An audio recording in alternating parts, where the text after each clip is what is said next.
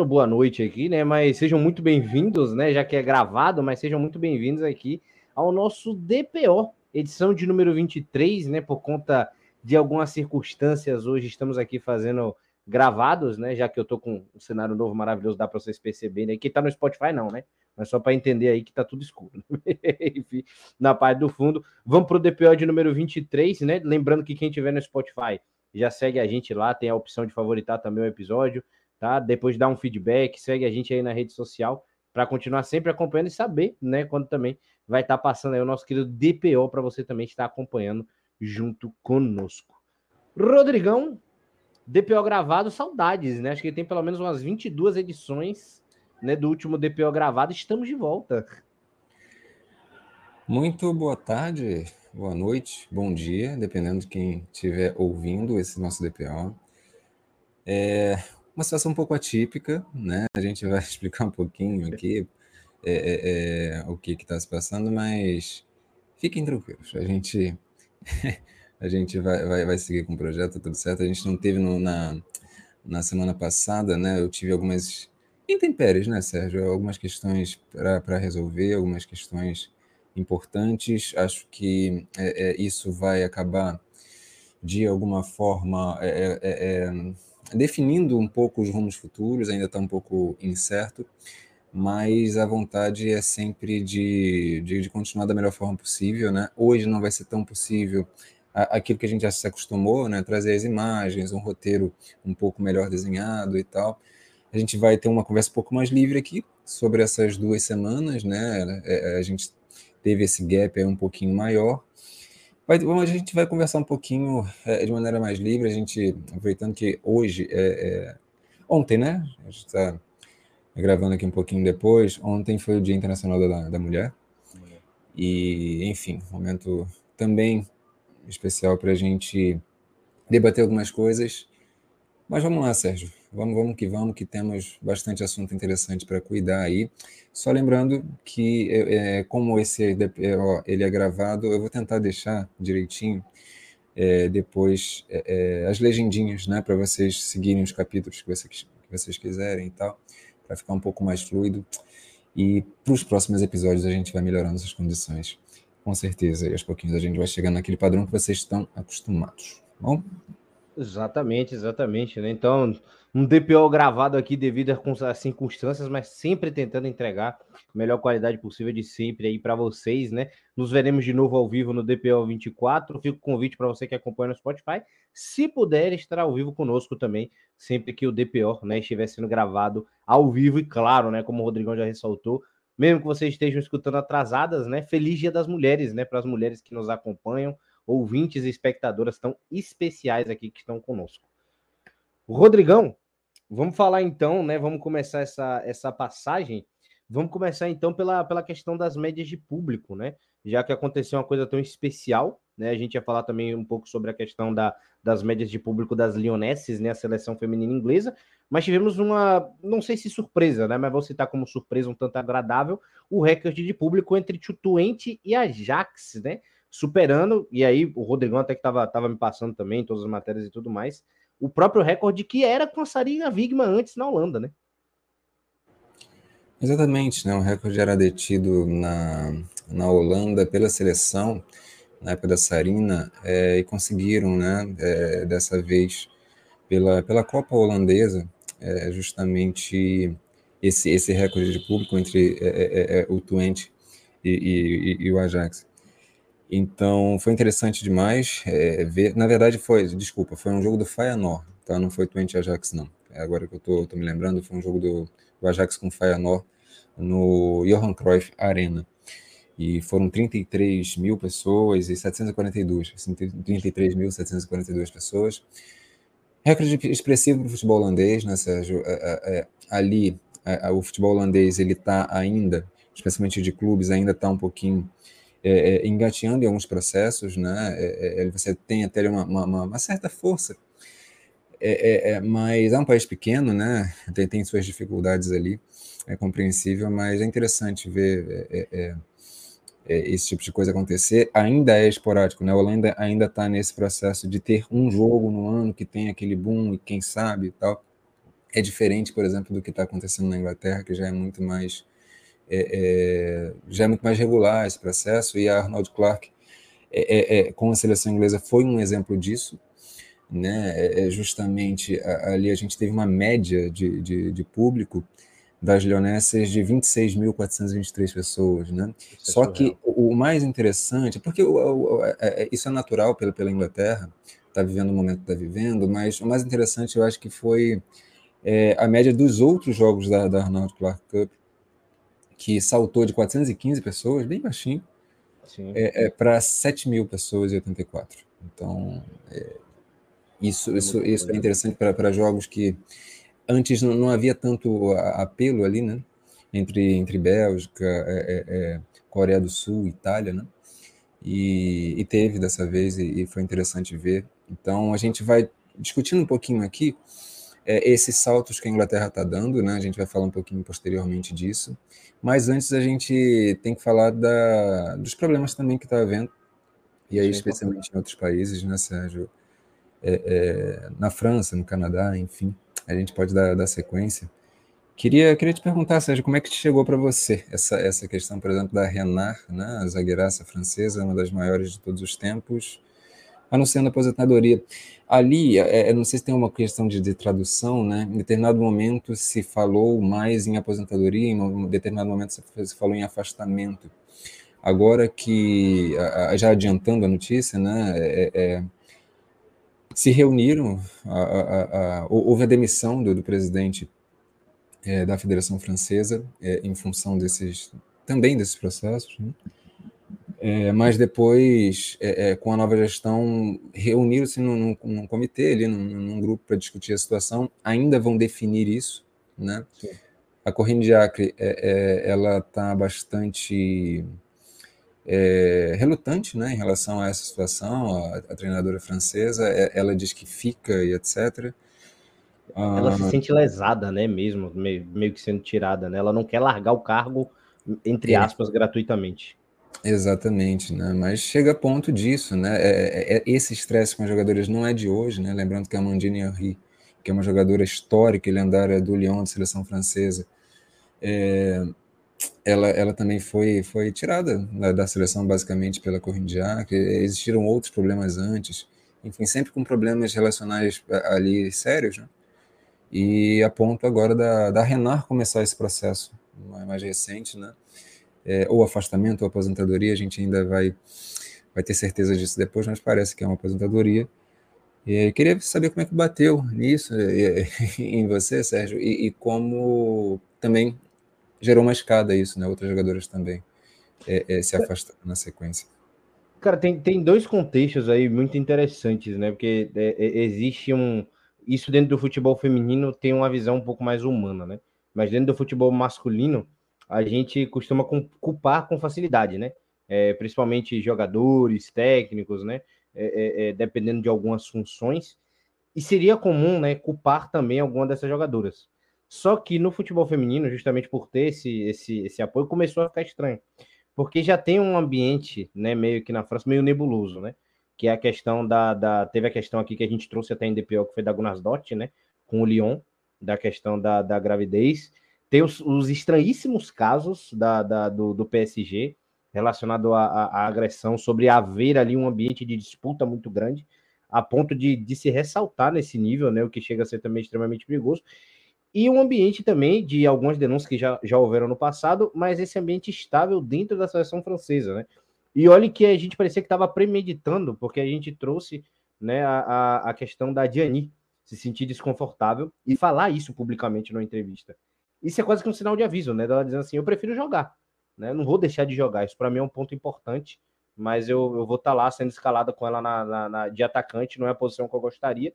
E aí, com a aposentadoria de uma Renan, né, nesse ponto, com um jogador que já conquistou tudo, mesmo em boca de, de, de Copa do Mundo 2023, que a gente está aí para Austrália e Nova Zelândia, ela se aposentar e largar a mão de uma Copa do Mundo extremamente saudável, em alto nível, né, estaria tudo para estar nessa Copa tranquilamente, Logo em seguida, a Catotô, né, e também a, a, a Diani falar, não, então agora tranquilo, então agora já que a Diani comprou essa briga, eu compro.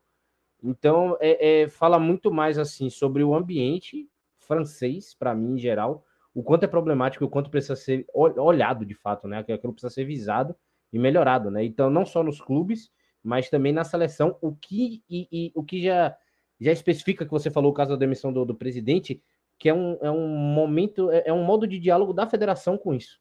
Né? Então, isso dá para perceber que é uma coisa mais estrutural mesmo, que precisa ser mudado dentro da, dentro da seleção francesa, e ao mesmo tempo né, da gente ver né, isso, eu acho que isso é importante, o quanto essas jogadoras que, que, que tomam essas decisões são importantes, né? O peso que é ter a Renan. Como o Rodrigão falou, a jogadora histórica Henri aí, que já teve esses problemas com a, com a Diacre, e até agora estava relativamente ali caminhando aos trancos e barrancos, mas estaria ok. O peso da Renan é tão grande dentro da seleção que aí né, é, motivaram outras ali a se, a se pronunciar. Então só, só me envolve ali realmente, eu chego à conclusão que aquilo é uma crise estrutural que está relacionado à federação e também descarrega isso dentro dos clubes e vice-versa. É muito curioso, né? É, é, a, a, situação da França no futebol feminino, ela, ela tem vários elementos contraditórios, confusos, né? Ao mesmo tempo que a gente vê alguns clubes com uma estrutura muito interessante, claro que o Lyon ele sempre desponta como a referência mundial, mas a gente também tem um PSG ali que desenvolveu com o tempo uma capacidade de, de jogo, inclusive, de disputar com o Lyon o título, inclusive, especialmente mais recentemente, está cada vez mais competitivo, e um sistema de jogo muito complexo, né, que você vê ali jogadoras sendo formadas com muita qualidade, o jogo do PSG é um jogo interessante de se ver, mas também, ao mesmo tempo, muitas, é, é, muitos problemas estruturais, né, é, é, recentemente a gente teve é, é, uma denúncia grave, grave, grave do, do da, da, Federação Francesa envolvendo o assédio por, ao longo de anos e anos, bastante é, encoberto, né? A gente trouxe isso no, no, no DPO e, e, só recentemente veio à tona, e envolvia inclusive o presidente da, da, da federação. Assim, é, envolvia treinador de base, treinador do profissional, era, era, era um esquema completo, velho. Era, era um esquema, esquema é, absolutamente completa. E então você tem na, na história da, do futebol feminino francês é, vários desses elementos muito contraditórios. É, agora eu queria chamar a atenção um pouco para algumas abordagens que eu vejo na, na, nas redes, como por exemplo se essa atitude da Renard junto depois em escada, porque é isso, uma, uma jogadora como a Renard falando ela dá condições para que outras que não teriam essa posição anteriormente vai e, e comprem. Então, a função da Renan é importante nesse sentido, só que a interpretação que, que, eu, que eu li em alguns momentos foi: ah, fazer esse tipo de coisa, fazer esse tipo de motim não dá certo. Como se a, a, a questão fosse dar certo ou não. A, a minha sensação é de que, na verdade, não se trata de uma estratégia para se obter um sucesso específico. Sim. É simplesmente uma questão de dignidade que está sendo violada. Né? A, a, a, o tom da, da, da, das reclamações, especificamente, do, especialmente do que a Renar trouxe, é, é, é, traz muito nesse, nesse, nesse ponto, sabe? É, é, é um esgotamento é como se persistir naquela lógica não fizesse mais sentido. Né? É, é, é, então envolve questões éticas, morais e, e etc. E sem falar e também aí, que rola um silenciamento com isso, né? Esse tipo de exatamente. resposta. A própria postura da a própria resposta mais imediata da, da federação é isso, né? Nenhuma individualidade está acima da, da federação esse, esse é o tipo de postura que, vamos lá, faz sentido. Porque o, o tom não é assim, ah, de estrelismo. Né? Ah, eu gostaria de ter um espaço que não estou tendo. O, o, tom não é esse. O tom é de saturação. Né? E, e aí você não ter uma postura da organização, né? ali da, daquele, da, daquele conjunto de pessoas que compõem uma federação, é, é, em uma comissão técnica, etc. Aí, vamos ouvir o que está acontecendo? A postura não é essa, né? Então, bastante complicado, mas como a gente trouxe, é, houve uma, uma resposta, né? A própria demissão do, do, do presidente, agora é esse estabelecimento dessa, dessa, dessa desse grupo, né, para discutir a, a, situação. E se está se aventando alguns nomes, né? Um deles para treinador da França seria o Pracher, é, o treinador do PSG. É um nome que eu até acho interessante, né? É, é, e também o treinador da Arábia Saudita, né? É, o treinador da, da Arábia Saudita, que está me fugindo do nome dele aqui. Hervé Renard. Isso, também Renard, né? Ele, é, é, ele, ele treinou a Arábia Saudita masculina na Copa do Mundo, né? Alguém, não sei se alguém lembra, mas na, na vitória da Arábia Saudita é, é sobre a Argentina, naquela estreia icônica, é, um intervalo, né, ele dando aquele sacode nos jogadores, que é, é a gente já estava vencendo o jogo. E, enfim, é, agora tem uma questão, né? Uma coisa é, é, é, é, você motivar jogadores do futebol masculino, outra coisa é você, você vai ter aquele contexto, porque a questão não é que a, a, as mulheres elas você não pode motivar, né? A questão é que a, você precisa entender alguns contextos, a comunicação muitas vezes é diferente, então, você precisa dosar algumas coisas, precisa entender o contexto do futebol francês, o sistema de jogo. Então, tudo isso para muito em cima, a gente está a poucos meses da Copa, isso me faz preferir né, o nome, à primeira vista, do, do Precher, o treinador do PSG. Até para ele já ter contato com a liga, né? Então, para mim, já faz muito mais, mais sentido. Ele já trabalha com futebol feminino, né? Ele já tem a questão do contato com a liga, ele é treinador do PSG, ele conhece as meninas do Lyon. Então ele tem um tato hoje melhor para. Eu, eu preferi em qualquer contexto, tanto um trabalho a longo prazo, tanto um trabalho a curto prazo, né? Mas também o nome do, do, do Hervé Renato é um, minimamente interessante, né? Em caso de, caso de necessidade ali, não é, não é, não é um tanto quanto ruim, né? Jaz aqui, né? Todo respeito a ele, claro, não é nenhum vadão, né? O Hervé Renan é um cara mais, mais já respeitado ali dentro da, da, da área do que a gente consegue imaginar.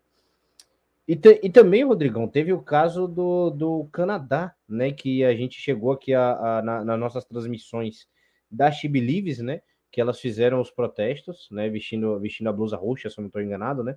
Com, com os Giseles ali protestando em relação ao corte de gastos, né? De uma seleção canadense masculina, que foi a Copa depois de, de mais de 40 anos, de uma seleção feminina recém-campeã olímpica. A federação cortou os gastos, então foi outra federação que acabou se chacoalhando entraram ali num, num acordo provisório para que pelo menos as coisas se estabelecessem até a Copa de 2023. Eu, e eu juro, juro a você, era, era um, um lugar que eu realmente não esperava. Era o Canadá que, que, que houvessem esses problemas ali dentro, né?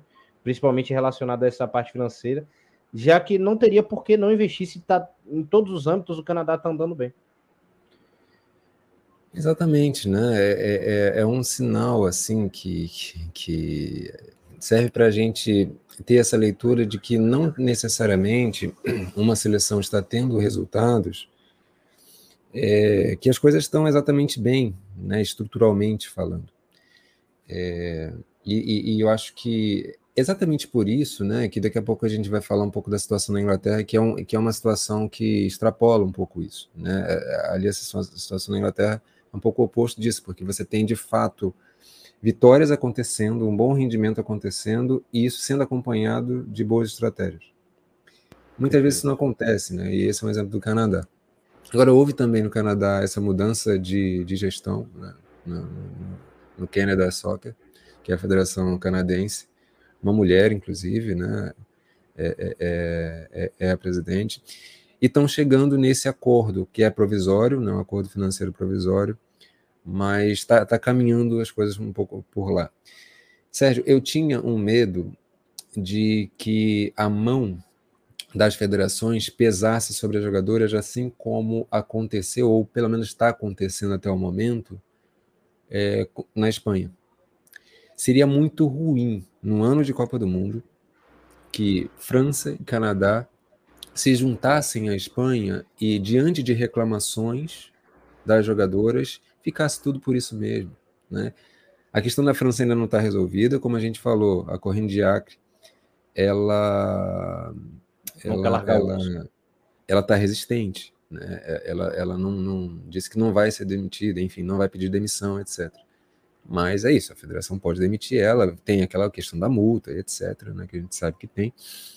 Mas pelo menos o diálogo está acontecendo e isso é importante, né? Sim. Claro que é, é fundamental que, que, se resolva a situação, de fato.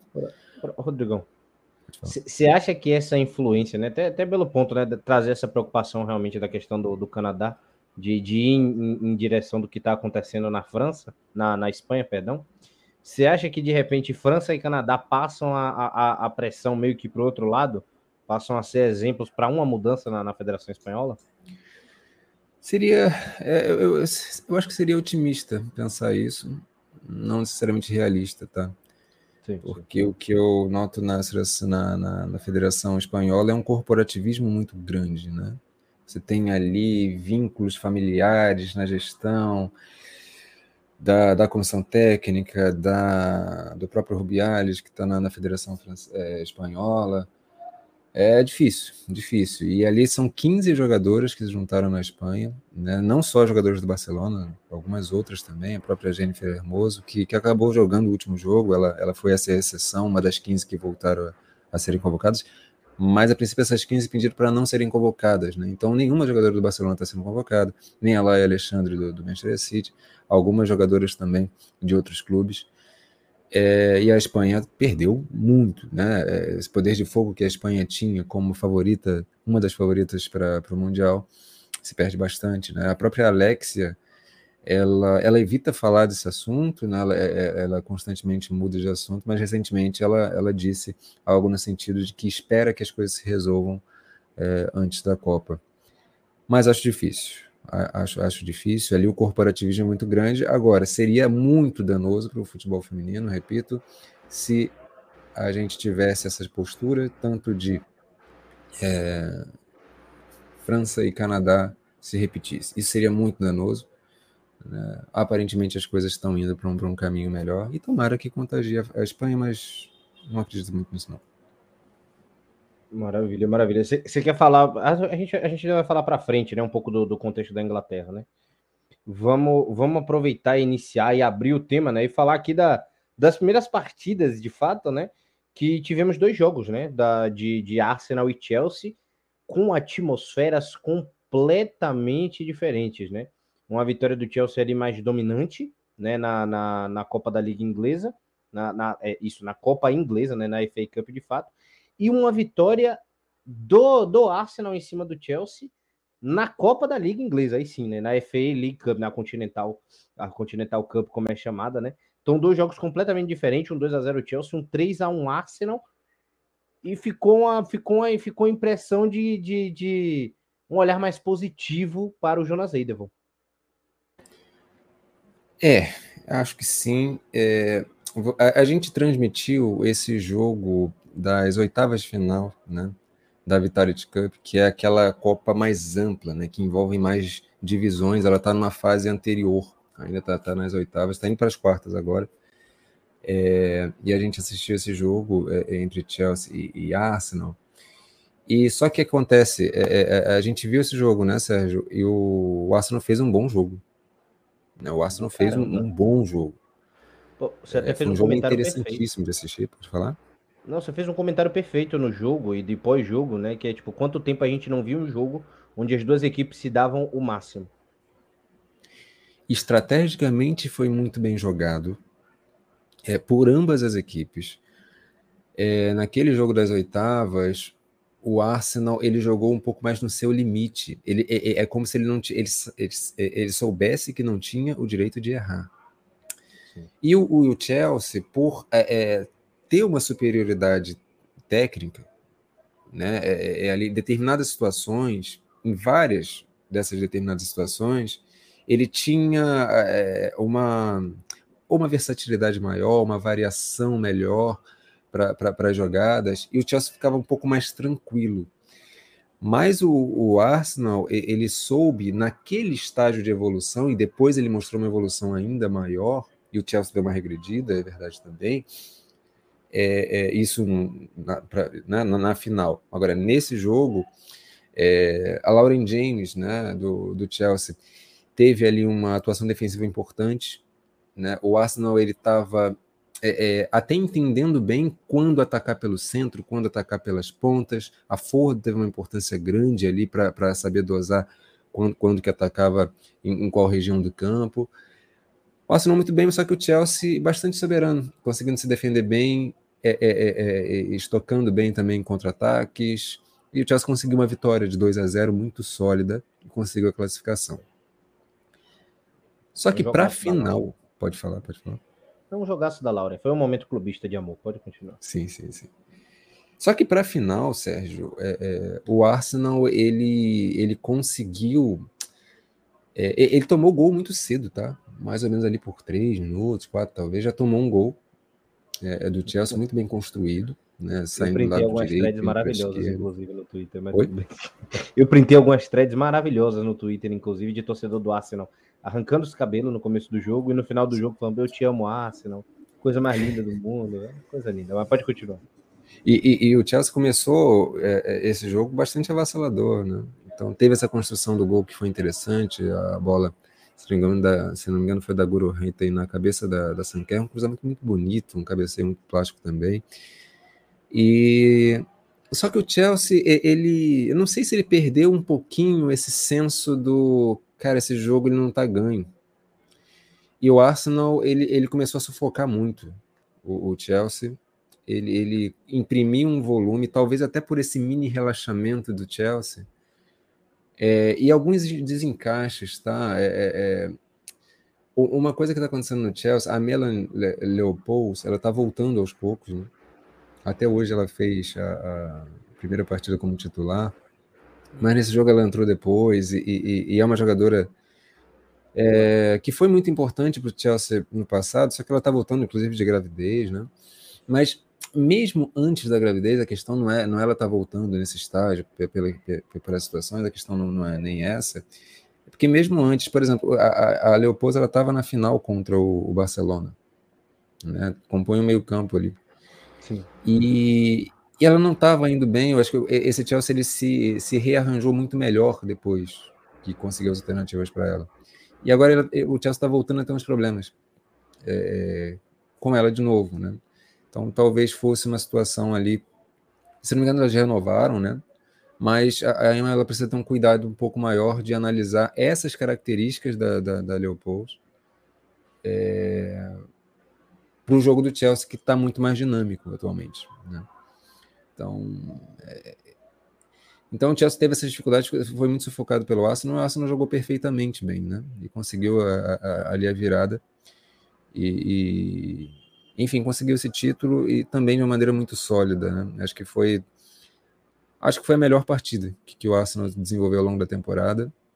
Isso, eu acho que é, é uma prova de que o Edelval ele está entendendo o que tem nas mãos, é, embora ele não tenha conseguido se encaixar né, com a, a Midema, eu sempre falo isso. Né? Enquanto ele um tinha a Midema, ele não conseguia encaixar o time de jeito nenhum. Quando ela saiu, enfim, por, pela questão trágica da, da, da, da, lesão de LCA, é, o time encaixou, porque é, o time ele vai mais é, é, é, na direção do que ele, do que ele gosta, né? Sim. Que é uma, uma transição um pouco mais direta, é, é, é, um jogo mais, muitas vezes mais físico, é um jogo em que o, o controle de posse de bola ele fica mais atrás, né? e, e, você faz dar espetadas ali, ali o Williamson é muito, muito importante nesse processo e tal. Tá encaixando mais, né? Mas de fato foi um grande jogo, foi um grande jogo. Sim. É, de fato, viu? e também elogiar a belíssima atuação da Rafa também, né? Importantíssima também, a brasileira, a brasileira também foi bem demais nesse, nessa, nessa final. Rodrigão, antes até da gente da gente voar, pilotar de assunto, né? Falar de transferência de rumor é engraçado que as duas sempre estão no mesmo pacote, né? Tipo assim, é Erickson e Harder, elas vão juntas, é sempre o mesmo time. Esses rumores que a gente ouve desde a da Winter Window, né? A janela de, de, de inverno, as duas estão sempre encaixadas. Dessa vez, os rumores são da ida pelo Bayern, né? Vão ficando mais fortes. Elas já declararam isso, inclusive, né? É, é um casal, a Madalena Erickson, a sueca, e a dinamarquesa Pernilla Harder é, é, elas, elas já declararam isso. Elas querem estar juntas porque elas é, é faz bem né, a questão. Elas até já disseram isso que já teve outros momentos da carreira em que a ambição ela falava um pouco mais alto nesse sentido de que desafios novos, etc., e aí cada uma para um lado dava certo. Hoje, né, que elas alcançaram uma, uma estabilidade maior, é, até em compreensão de jogo e tudo mais, é, ela, é, o efeito é, é, inverso. Elas se potencializam quando elas estão juntas, né? Então, elas já, já falaram disso bastante claramente, assim, é interessante. Agora, seria interessante, seria interessante, eu acho que o, o Chelsea, ele tá, claro que seria uma perda, a Magdalena Eriksson para a zaga especialmente, a Harder, ela não tem jogado, né, ela foi muito, muito, muito importante durante todo o período que ela teve no, no Chelsea, é das jogadoras mais importantes, é, é, mas o Chelsea está se ajeitando, né, já está conseguindo então, de fato, fica essa coisa, assim. E, e, e para o Bayern de Munique, acho que cairia muito bem. O Bayern de Munique tem umas questões defensivas né, para ajustar. Acho que a Ericsson poderia ser essa peça e a Harder. É, eu acho que é uma peça que o, o, o Bayern não tem ainda, né, algo nem próximo disso. O Bayern muitas vezes joga ali com. Tem jogado né, com a Magu um pouco mais na frente. Só que a Magu não tem a velocidade de explosão que a, que a, que a Harder tem. Né? A Harder tem essa coisa de carregar em flecha com muita velocidade, controle de bola absurdo. A Magu é mais uma organizadora, um pouco mais atrás, é, é uma outra situação. Você tem ali a Linda Dalman, que faz um pouco isso, mas ela é muito mais próxima da Magu do que a, da, da Harder. Seria uma baita jogadora. Seria uma baita jogadora para o Bayern. Acho que solucionaria muitos problemas ofensivos, inclusive, que o Bayern tem. O Harder naquele ataque ali com a Chuli ia ser um espetáculo, pelo amor de Deus. As duas ali jogando mais, mais avançadas ia ser realmente sensacional. Tema rápido antes da gente entrar de vez no, no The Best também. É, elogiar também o Orlando Pride, né, Rodrigão? Que passou a não usar mais shorts brancos, né? O clube da, da Rainha Marta e também agora da, da nossa querida Adriana, né? Ex-jogadora do Corinthians, teve cinco anos no clube. Mas outra movimentação a gente já, tinha a gente já, já trouxe aqui sobre o movimento do Manchester City, né? Do short vinho. E agora o Pride também é, é, é, é compartilha dentro desse movimento. É, aos poucos as principais equipes é, é, da Europa e, e, e, dos Estados Unidos do mundo vão entendendo a importância disso, né? É, basicamente para a segurança das jogadoras, né? Questão do, do, ciclo hormonal, você tem ali determinadas situações que elas ficam muito inseguras, né?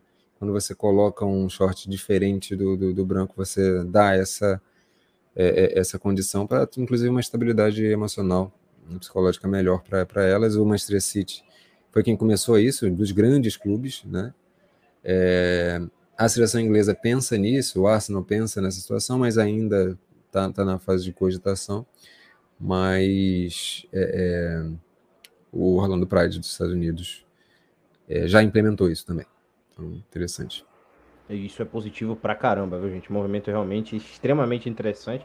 Lembrando que quem tem algo perto desse movimento aqui é o Palmeiras, mas ele não mudou a cor do short, né? Ele só tem um reforço na questão do, do, do calção, se eu não estou enganado, mas ainda é muito pouco. É, era uma coincidência só, aquilo ali não era exatamente uma, uma estratégia para esse fim. Agora, de estratégia, agora a gente vai falar, viu, Rodrigão? Vamos falar agora do prêmio The Best, porque foi só o que se falou. A gente viu é, é, é, é, nomes importantes, né, cargos importantes dentro do futebol, né, brasileiro, internacional, é, torcedoras, né, é, de fato influenciadores ali do meio do meio do futebol feminino, clamando o nome da, da, da, da chegando em alguns momentos até a, a, citar que foi o maior roubo, né? Eu odeio falar essa palavra, mas dizendo que foi o maior roubo da história do The Best e tudo mais, que a Alexia não poderia ter, ter ganho, né? E de fato foi um merecimento da Alexia, né? Por tudo que ela jogou em seis meses. Olha só. Antes da Alexia se lesionar, né? Lembrando que esse período da FIFA ele foi maior, tá? Ele foi de metade de 21, 22, né? Até metade de 22 e estendeu até o final do ano por causa da Copa do Mundo masculina, que foi em dezembro, geralmente era em julho em julho, aí por ser, ter sido no Catar, aquela questão climática e tal, foi para dezembro, então foi, foi estendido para praticamente uma temporada e meia. Então, é, em condições normais, a Alexa teria se, se, se lesionado ali no final da temporada, a ponto de perder a principal competição, que é a Euro. Ok. O ponto meu é o seguinte: a Alexia ali, ela era disparada a melhor do mundo. Não tinha como. Ela estava fazendo uma temporada bastante superior, inclusive, a que deu o primeiro é, é, é Ballon d'Or e The Best para ela, da temporada anterior. Então, se foi aquela, aquela né, estupefação enorme, tipo, o mundo percebendo, a Alexia e tal, essa temporada ela estava ainda melhor, ainda mais aperfeiçoada. Então, a minha impressão na época era a seguinte: era, é, se a Alexia não for. É, é, a Alexia só não seria a melhor do mundo ali é, se alguém fizesse algo realmente muito extraordinário. E ganhar a euro não é suficiente necessariamente. Né? Você... Então, é aí eu acho que a gente pode ir para a questão da Mead. A Beth Mead no Arsenal, ela fez uma boa temporada, e só. Nada de tão extraordinário. Tá? Jogadora que faz diferença, jogadora muito, muito importante, mas nada de tão extraordinário. E na seleção inglesa, acho que ela foi a mais decisiva, mas junto com ela tiveram várias e várias e várias e várias quase tão decisivas quanto. Sim, perfeito. A Beth Mead, sequer, eu acho que ela foi a mais estrutural para o time. Né? A, a, a, mais estrutural ali, para mim, para essa campanha da, da, Inglaterra, foi a Walsh e a Bronze. Se você tira naquela seleção da Inglaterra a Walsh, Inglaterra possivelmente, ou bem possivelmente, não ganha aquele título. Você tira a Bronze, tenho minhas dúvidas também. Aquele lado direito era muito forte na Inglaterra. E, e, e, Agora, a, a, ali, pelo lado da BFM, embora ela tenha sido a mais, é, é, a mais decisiva, é, é tem jogadores muito fortes naquela posição também, né? Sim. Então, que também contribuíram muito. Então, eu, o ponto da Inglaterra para mim, maior, a, o ponto de singularidade da Inglaterra para mim, é justamente a, a, a Sarina Wigman, que é aquele coletivo, né? Que a Inglaterra conseguiu para potencializar todas as suas, as suas, individualidades num ponto quase que máximo. Então você, você pode falar de todas as jogadoras e não só as titulares. Você pode elencar ali pelo menos mais 16 jogadoras que tiveram um nível muito, muito, muito alto. Né? Então não basta você pegar ali a, a, a, mais decisiva, né, que foi a Beth Mead, e dizer, ah, ela está acima da Alexia, porque não, na minha visão não. Né? E, e os próprios números falam por si. Assim. É, então, é um pouco isso, sabe, Sérgio? Eu acho que a gente precisa pesar um pouquinho essa, essas questões, né? E, e, e, não ir só com, com o que seria a, a, a, o mais óbvio, né? Sim, sim. E, e, é uma das minhas críticas, inclusive, não, não, não é batendo quem não for chamado, não, mas é uma das minhas críticas ao, ao premiação do masculino, né? Que muitas vezes é dado a, a essa questão de, de presença, às vezes a questão do nome realmente, né? Deixam-se alguns prêmios como o do Modric de merecimento são muito raros. Né? Já teve alguns outros merecimentos que foram deixados para trás, como foi o caso desse ano também. E aí é mais, aí realmente é mais complicado. Então é interessante ver que até o The Best no feminino é, é, é, é melhor votado nesse sentido, né? E realmente, a Alexia é, é, é um diferencial absurdo. A gente vê pelo próprio Barcelona a importância que ela tem. Inclusive, quem não viu, a gente já chegou a falar dele aqui um episódio especial sobre. Teve um tema enorme da gente falando sobre a, o documentário dela que está no Amazon Prime, da Alexia Putedias. Vale a pena você ver entender um pouco por que a grande jogadora que ela é, né? que ela realmente é, é obcecada nesse, nesse nível de, de, de, de, melhora, né? Pode falar, Rodrigo. Eu acho que é o seguinte, é, todos esses argumentos que eu coloquei aqui, eles são meio que rebatíveis, né? Por exemplo, eu, eu já cheguei a, a, a, dizer que a Alexia, ela não é a jogadora mais estrutural para o Barcelona, e de fato não é. O Barcelona ele se estrutura enquanto time, tal como ele é o Barcelona. Sem Alex, ele está mostrando isso. Uhum. O ponto para mim que fala muito alto, mas muito alto mesmo, é o seguinte: é a questão da singularidade, que eu, que eu chamei a atenção. A singularidade da, da Inglaterra, ou seja, aquilo que realmente torna a Inglaterra única no futebol mundial, é enquanto time. Agora, a Alexia, ela é a singularidade do futebol feminino atualmente. Sim, entendi. Sabe? Então, é, é, é, enquanto individualidade, e esse é um prêmio individual, né? É, enquanto individualidade não tem como competir com a Alexia. E, eu posso ser mais grosseiro ainda, na minha opinião, é extremamente grosseiro aqui, só realmente falando mesmo, até porque não teria como ela ter concorrido ainda esse ano. Mas a Lauren James, para mim, é, é, desponta como essa segunda singularidade atrás da Alexia hoje. Pode ser que sim, pode ser que sim, pode ser que sim. Acho que, que tá, tá indo nessa, nessa direção, sim.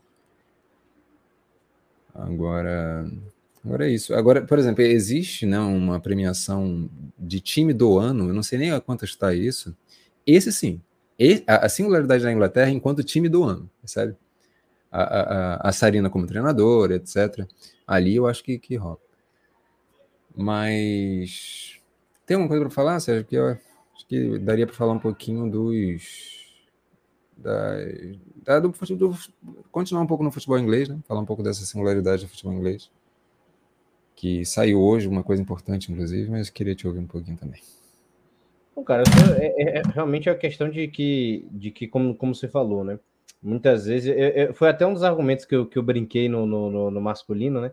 eu fiquei chateado que era a questão do Van Dijk, né? De estar tá presente em todos os jogos. Mas aí você tem que fazer análise, de fato, né? Que é o que o Rodrigão falou da singularidade. É isso, é isso que está que tá sendo apresentado. Não basta só estar ali. É essa toda essa análise. O quanto foi importante para a Inglaterra, o quanto ela foi singular, como ela estava na questão da temporada de clube, é, de seleção. Né? E a Alexia, nesse sentido, ela gabarita tudo, né? Ela gabarita, mesmo não sendo a jogadora mais chave do, do, do, do Barcelona, como o Rodrigão falou, é singular, dá, dá para ver claramente a, a, a, o absurdo que é a, a, Alexia dentro do, dentro do campo na seleção espanhola e também na, na, na, equipe do Barcelona. Que hoje, inclusive, é uma, é uma das peças, como o Rodrigo falou, vai bem. Mas é a peça hoje claramente que falta no quebra-cabeça do, do, do Giraldez, né? Tipo, que ele tenta com a Pina, com, com alguns jogadores ali que ele, que ele vai encaixando e tal. E quando a Alex entra ali, aquilo se potencializa ainda mais, tá ligado? É, é um absurdo, é um absurdo. A pessoa só tem que concordar, mas, mas vamos falar da, da, da, seleção inglesa. Vamos lá. É... Alguns executivos da Premier League, a fonte é o The Telegraph. Tá? Alguns executivos da Premier League é... estão para decidir o futuro da Superliga Feminina, né, da WSL. Então, isso significa que a Premier League ela pode dar né, essa, essa estrutura que tem no masculino, e, e, esse é até um erro comum de se as pessoas cometem, é falar, ah, Premier League feminina. Não, feminina é outra coisa. É a Barclays, né, que, que já patrocinou, não sei, não sei se está ainda com o masculino. Não, não, não. Barclays, ainda não. Já, já saiu, não. saiu junto com a, com a. Saiu junto quando eles também se desvencilharam da, da, da, da federação para organizar aquela, aquela união dos contratos televisivos, que era a divisão Sim. justa. Então, é, é, a Barclays era do masculino, agora está tá com o feminino. Mas é isso, a Premier League é uma outra história. Mas é, alguns executivos da, da Premier League estão se reunindo e, e para discutirem o futuro da WSL. Né? Então, isso pode ser interessante. Sempre olho para a questão de como que vai ser esse equilíbrio do financiamento entre os clubes grandes e os menores. Isso é importante, inclusive pensar em segunda divisão, pensar um pouquinho melhor isso. Acho que o futebol inglês está nesse estágio de pensar essas coisas. E é, a segunda notícia sobre as Lionesses é a seguinte. É, quem viu aqui na alternativa viu eu, eu, me emocionar com aquele título, né? Em 2022, no ano passado, da Euro, etc. Por várias questões, mas também por isso, porque a Inglaterra ela está fazendo um trabalho que é diferente, por exemplo, do que a gente estava discutindo lá do, do Canadá. O Canadá ganhou um título de Olimpíada sem. Mas é, é aquilo. As jogadoras ganham em campo, mas a resposta da federação está aquém daquilo. E, e, e, é uma falácia pura essa coisa. Ah, ganha dentro de campo, depois a gente investe em vocês. N não é por aí. A coisa ela tem que caminhar junta. E esse título da Inglaterra veio com a federação caminhando junto. Tá? É, então, não era raro de se ver estádios lotados, mesmo antes dessa Inglaterra ser tão popular como era. E às vezes em amistosos, às vezes em jogos menores de, de, de eliminatórias, etc. É, esse é um trabalho feito já, já, já, já tem um certo tempo. Só que com o título da, da Inglaterra, isso potencializa muito mais. Aí sim, aí sim, uma vez a coisa andando junta, já de um tempo, independente de resultado, quando vem o resultado potencializa. E ali algumas jogadoras, quando venceram o título, escreveram uma carta é, pedindo isso. Agora não lembro se direcionada à federação ou ao próprio governo, mas pedindo para que a, a, as estruturas das escolas melhorassem. E, e, e, e, as condições de meninas né, fossem mais igualitárias nas escolas. Isso, isso é um aspecto muito importante. Né? E hoje né, saiu essa notícia também do The Telegraph que o governo é, da Inglaterra é, é, é começou iniciativas de fato para garantir essa igualdade das meninas na, na, nos esportes escolares. Então, você ter ali duas horas é, é, é, semanais de educação física e sem aquela coisa do, de meninas praticam netball e, e, e meninos com futebol, você dá essa condição é, de, de, dar essa garantia de das meninas escolherem o esporte que elas quiserem, né? Isso é bastante importante. É, é, é, é o Ian Wright, que é um, um, um ex-atacante da seleção inglesa do Arsenal, bastante ativo no futebol feminino, né? especialmente do Arsenal, ele bate bastante nessa tecla da importância que é você dar condições já da escola de incentivo na educação física para que essa igualdade ela aconteça. Porque aí depois disso vai, você vai ter movimento de escolinha, os clubes, etc. Aí você tem outras escadas para subir degrau, que é a questão, por exemplo, do, dos vestiários. Né? Você ter ali nos, nos clubes, né, nessas, é, é, é, nesses lugares, você ter condições da, das meninas terem o seu, seu espaço reservado para se trocarem, etc. E, e, várias outras coisas, né? E, e, que, são, que são estruturais específicas do, do, do corpo feminino. Então, é um passo importante, né? Isso já, já, já, já tem lei que definiria isso, mas é, o governo está dando alguns passos, umas garantias maiores. Né?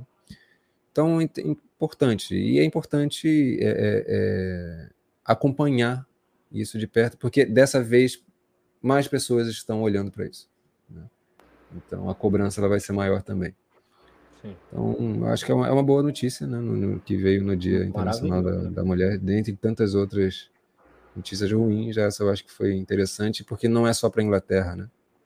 Quando você vê isso se desenvolver por ali, claro que elas estão num, num passo à frente, mas isso serve de, de inspiração de modelo para outros países da Europa, fora da Europa, aqui no Brasil, etc. A gente vê como é que tem que ser feito. Né? É. Enfim isso inspira também bases em outro, não só o governo, né, mas inspira outras bases a fazer esses pedidos também, né, que se inicie processo em outros locais. A Inglaterra que a gente já trouxe aqui também, né, o Rodrigão maravilhoso, né, falando sobre a questão das da, da, da questão do, das torcedores mais jovens, né, do, de tanto tanto homens quanto mulheres mesmo, da Inglaterra já já já garimpar e está sendo importante para isso, né, para mudar essa visão desde cedo e aí, já atrás desses pequenos torcedores, ainda ter essas mudanças dentro das escolas é, é, é algo assim simplesmente fantástico, fantástico mesmo. Então, acho que a Inglaterra está dando a melhor direção possível. Eu espero que sirva de exemplo, nem que seja um grau 1 para todas, para todas, to, todos os países e federações do mundo, né? Mas claro, provavelmente deve iniciar, né? Pelo menos a, a questão de impacto, né? Na Europa, né? Pelo menos os maiores ali, os países, países mais próximos devem começar a visualizar, até pela questão financeira mesmo, né? Mais difícil você implementando isso de cara em, em países ali subdesenvolvidos, mas pelo menos nos países europeus já, já, já viram uma máxima, né? E começa a ter esses incentivos ali, tanto quanto, quanto maiores. Se eu não me engano, Rodrigo, eu, eu não sei se eu estou falando groselha, né? Os Estados Unidos ele já ele já vivencia bem isso, né? Da, da, da questão de, de, de, transição escola da, da para as mulheres, né? Que eu digo dentro do futebol. Sim, os Estados Unidos já se prepara há bastante mais tempo, né? A Inglaterra, isso começou ali por talvez ali dois. É, é isso, uma estruturação um pouco maior da, da, da, da Brussels, né? Ali por 2016 e tal. Uma profissionalização só, só foi acontecer em 2019. Os Estados Unidos já estão nesse processo é, já há bastante tempo, né? A década de 90 teve, teve um boom muito forte, né? É, nos Estados Unidos, então você tem. E os Estados Unidos trabalham muito essa questão do esporte junto com a parte da escola e da, da, da academia, né? Sim. É, da universidade. Então, isso, isso, é muito, muito forte lá. Então, é, é natural que já, já, já estejam, é, elas estejam mais avançadas há mais tempo nesse sentido. Isso é essencial. E é importante também que tira um pouco da intocabilidade né, estadunidense, do tipo, qualquer argumento que fosse feito do tipo, ah, só lá acontece. Não, não, a Inglaterra fez, dá para fazer outras, dá para fazer em outros locais, tá ligado? Claro que cada um vai ter uma característica específica de como acontece, né? A Inglaterra também é, é, se apropria de um boom importantíssimo ali dentro de, dessa Euro e, claro, né, chega empolgada nível máximo para essa Copa do Mundo, basta a gente acompanhar, né? E também, como o Rodrigão falou, cobrar que esses aconte que esse contexto também aconteçam próximo da gente, né? Rodrigo, eu sei que, que, que o declínio ali é um pouco pesado no, no assunto, mas vamos para a CBF, né? E aí não é crítica direta à CBF, apesar de eu ter as minhas críticas, claro, né? Mas passamos aí ao segundo ano é, acontecendo a mesma coisa, né? Só que agora a gente tem um ponto mais grave, né? Que a, os direitos de transmissão mudaram de mãos. Se a Band se esforçava em ter pelo menos uma, duas transmissões de TV abertas, né? Tava ali ainda o direito de transmissão fechada com o Sport TV, e um acordo ali com a Eleven, mesmo que ainda na metade da temporada, né, que já tinha acontecido na temporada passada, dessa vez é um acordo fechado com a Globo, que não transmitirá nenhum jogo de TV aberta, a não ser, se não me engano, Flamengo e Corinthians. Se eu não estou enganado, é o único jogo a ser transmitido em TV aberta pela, pela Rede Globo do Brasileirão Feminino. Dois jogos por rodada do, do, do Sport TV. E os outros cinco a seis jogos, literalmente, é, é, é, é sem transmissão. Né? E aí, quando eu digo sem transmissão, ah, tá passando na TV dos clubes. Isso não é pré-acordado, tá livre porque não tem um acordo. É exatamente isso. Exatamente. É, é... O que acontece assim? De fato, tem, tem essa diferença, mas a gente espera sempre uma evolução, né? A gente não, não espera o mesmo patamar. A gente precisa, precisa exigir, cobrar mesmo que que as coisas melhorem. Então, existe uma sensação um pouco mais, como é que a gente pode dizer? É, superficial, né? De que, ah, tá, a, o direito de imagem vai, vai, mudar, então vai sair da, da Band para ir para a Globo. Então, tá. Esse ponto de evolução parece que vai acontecer. Só que esquecemos de dizer né, que essas transmissões vão ser de seis jogos só seis jogos, e da segunda fase. Todas, toda a primeira fase, as 15 rodadas, e aí você multiplica aí 15 rodadas, para cada rodada, oito jogos, é, não tem transmissão só da Sport TV, né? Dois, dois, jogos por rodada. E depois você não tem sequer um acordo com a Eleven. E a Eleven, ela, ela, é, é, é, ela, ela foi acordada na temporada passada apenas é, no meio do processo também. Sexta é. rodada. Na sexta rodada. E, e dessa vez a gente, a gente não tem a menor previsão. Né? Então tá tudo por conta dos clubes, como foi nesse início aí até a sexta rodada é, e que se vire, né? E a gente não tem mais condição de, de, de cobrar, nossa, o clube, a estrutura. Tá, os clubes fazem o que podem, né? É, embora haja distorções grandes ali, né? O Atlético Paranaense é, é, é cobrando no aplicativo para se assistir. Aquilo foi absurdo. absurdo né? Mas tem um Real Ariquemes que aproveitou que o Corinthians visitou o Real Ariquemes e cobrando 50, 100 reais o ingresso, né? Uh, você tem essas distorções. É... Difícil, assim, difícil, difícil, difícil mesmo. É... Eu não consigo entender isso como outra coisa senão uma espécie de boicote, né? Uma espécie de. É, é, é, é uma forma de você minar, né? Você dizer assim, é, é, na frente você diz: olha, nós apoiamos o futebol feminino, nós estamos dando todas as condições para ele se, se, desenvolver. Só que aquilo, né? Se ele, se ele não se desenvolver, a culpa não é nossa. Só que por baixo vai tirando todas as condições.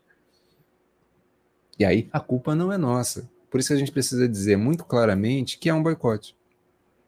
Sim. A, a, base vai virando quase um Jenga no final do jogo, né? Já não tem mais peça nenhuma sustentando a base. Exatamente. Então, isso. A gente vê exemplos do que precisa acontecer, a gente acabou de falar, e vê exemplos do que não pode acontecer. E o exemplo do que não pode acontecer está aqui no Brasil. E seria tão, tão fácil, né, entrar num, num, num acordo para ter essas transmissões via, via internet, né, seja aplicativo, ou tem, um, tem a própria Eleven que já cuida disso, tem a Instat que cuidou da, da Série D, se eu não me engano, do Brasileirão desse, do, do ano passado, é, tem, tem acordos prévios aí com, com qualquer canal, emissora de, de, de, um YouTube que também pode ser fechado. E realmente é como o Rodrigo falou, vai sendo descaso, porque aí fica mais fácil para você minar realmente o campeonato. Eu até falei com, com o Hudson, né, inclusive um abraço para ele também, sobre a questão da do Premier, no caso, poder incluir num pacote e botar um preço mais barato e vender o pacote completo. Seria muito mais tranquilo também. Obviamente que você não vai cobrar o valor do Brasileirão masculino, né? Você não vai cobrar 70 reais no mês no, no aplicativo, até porque são muito menos jogos. É complicado. E acho que dá para puxar um gancho com o seguinte. Quando a gente fala da, da CBF, a gente também fala do seguinte: é, é, a forma da, da CBF estruturar os campeonatos, né? seja caindo quatro times de 16, que para mim é, já é um absurdo, você sobe quatro times, da 2 para 1, um, sendo necessário apenas o seguinte: você classifica e pode classificar em segundo lugar num grupo, e aí o grupo ele é formado regionalmente, então você tem grupos muito fortes e grupos muito fracos, e é isso. Classificou nas quartas de finais, sabe qual é a recompensa? Você já está na 1. Você está numa semifinal dia 2, você já está numa 1, precisando se estruturar para se ver aí, se vira em 15 jogos e, e, e, não cai num sistema de 16 times que cai 4. Que cai 4. 15 rodadas você vai sofrer com aquilo. Então, assim, se isso não é uma espécie de boicote, eu também não sei o que é. Sim. Isso por parte da CBF. É... E aí tem a parte dos clubes. E aí, especi especificamente o Ceará. Né, o Real Games, a gente sabe, cai nessa situação. O Real Games tem culpa nenhuma de ter se classificado. Né?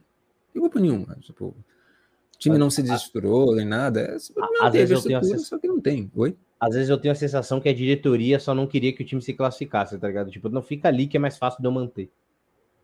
Pois é, porque é, é isso. É, é, é, porque você precisa, não adianta. Você coloca o time numa, numa condições dessa para disputar. É claro que o time vai, vai querer ganhar, e é isso.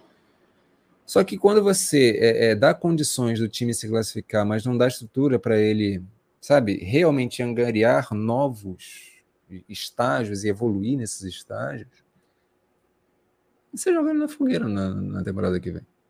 Né? Isso acontece com muita frequência. Só que o caso do Ceará é diferente, né? O Ceará foi o campeão da A2. Tinha um time interessante. Um time interessante. É... E só que a, o masculino caiu para a segunda divisão. Né? E nisso, quem é que vai, quem é que paga a conta? Quem recebe 1%, se muito, do orçamento do masculino, que é o feminino. Não faz o menor sentido isso. E numa Supercopa, jogam com o Flamengo, tomam de 10 a 0. Aí contrata uma peça ou outra lá, joga a estreia com o Corinthians, e toma de 14. Só que o mais absurdo vem na sequência.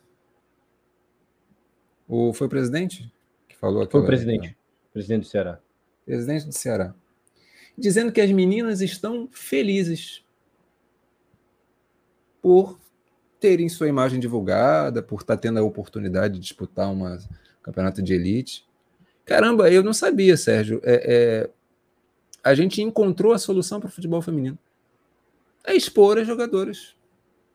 Então coloca, coloca a escolinha aqui do, do, do lado do aterro das meninas para disputar a Série 1. Elas vão se desenvolver, porra. Vão tomar de 102 a 0 e vão se desenvolver. É, porra. E, e, e, a goleira do Ceará felizona sendo exposta, chorando no ombro da Vicky Albuquerque. Caraca, eu vi tanta felicidade no rosto Choro dela. de felicidade, me, né? Que me comoveu, assim.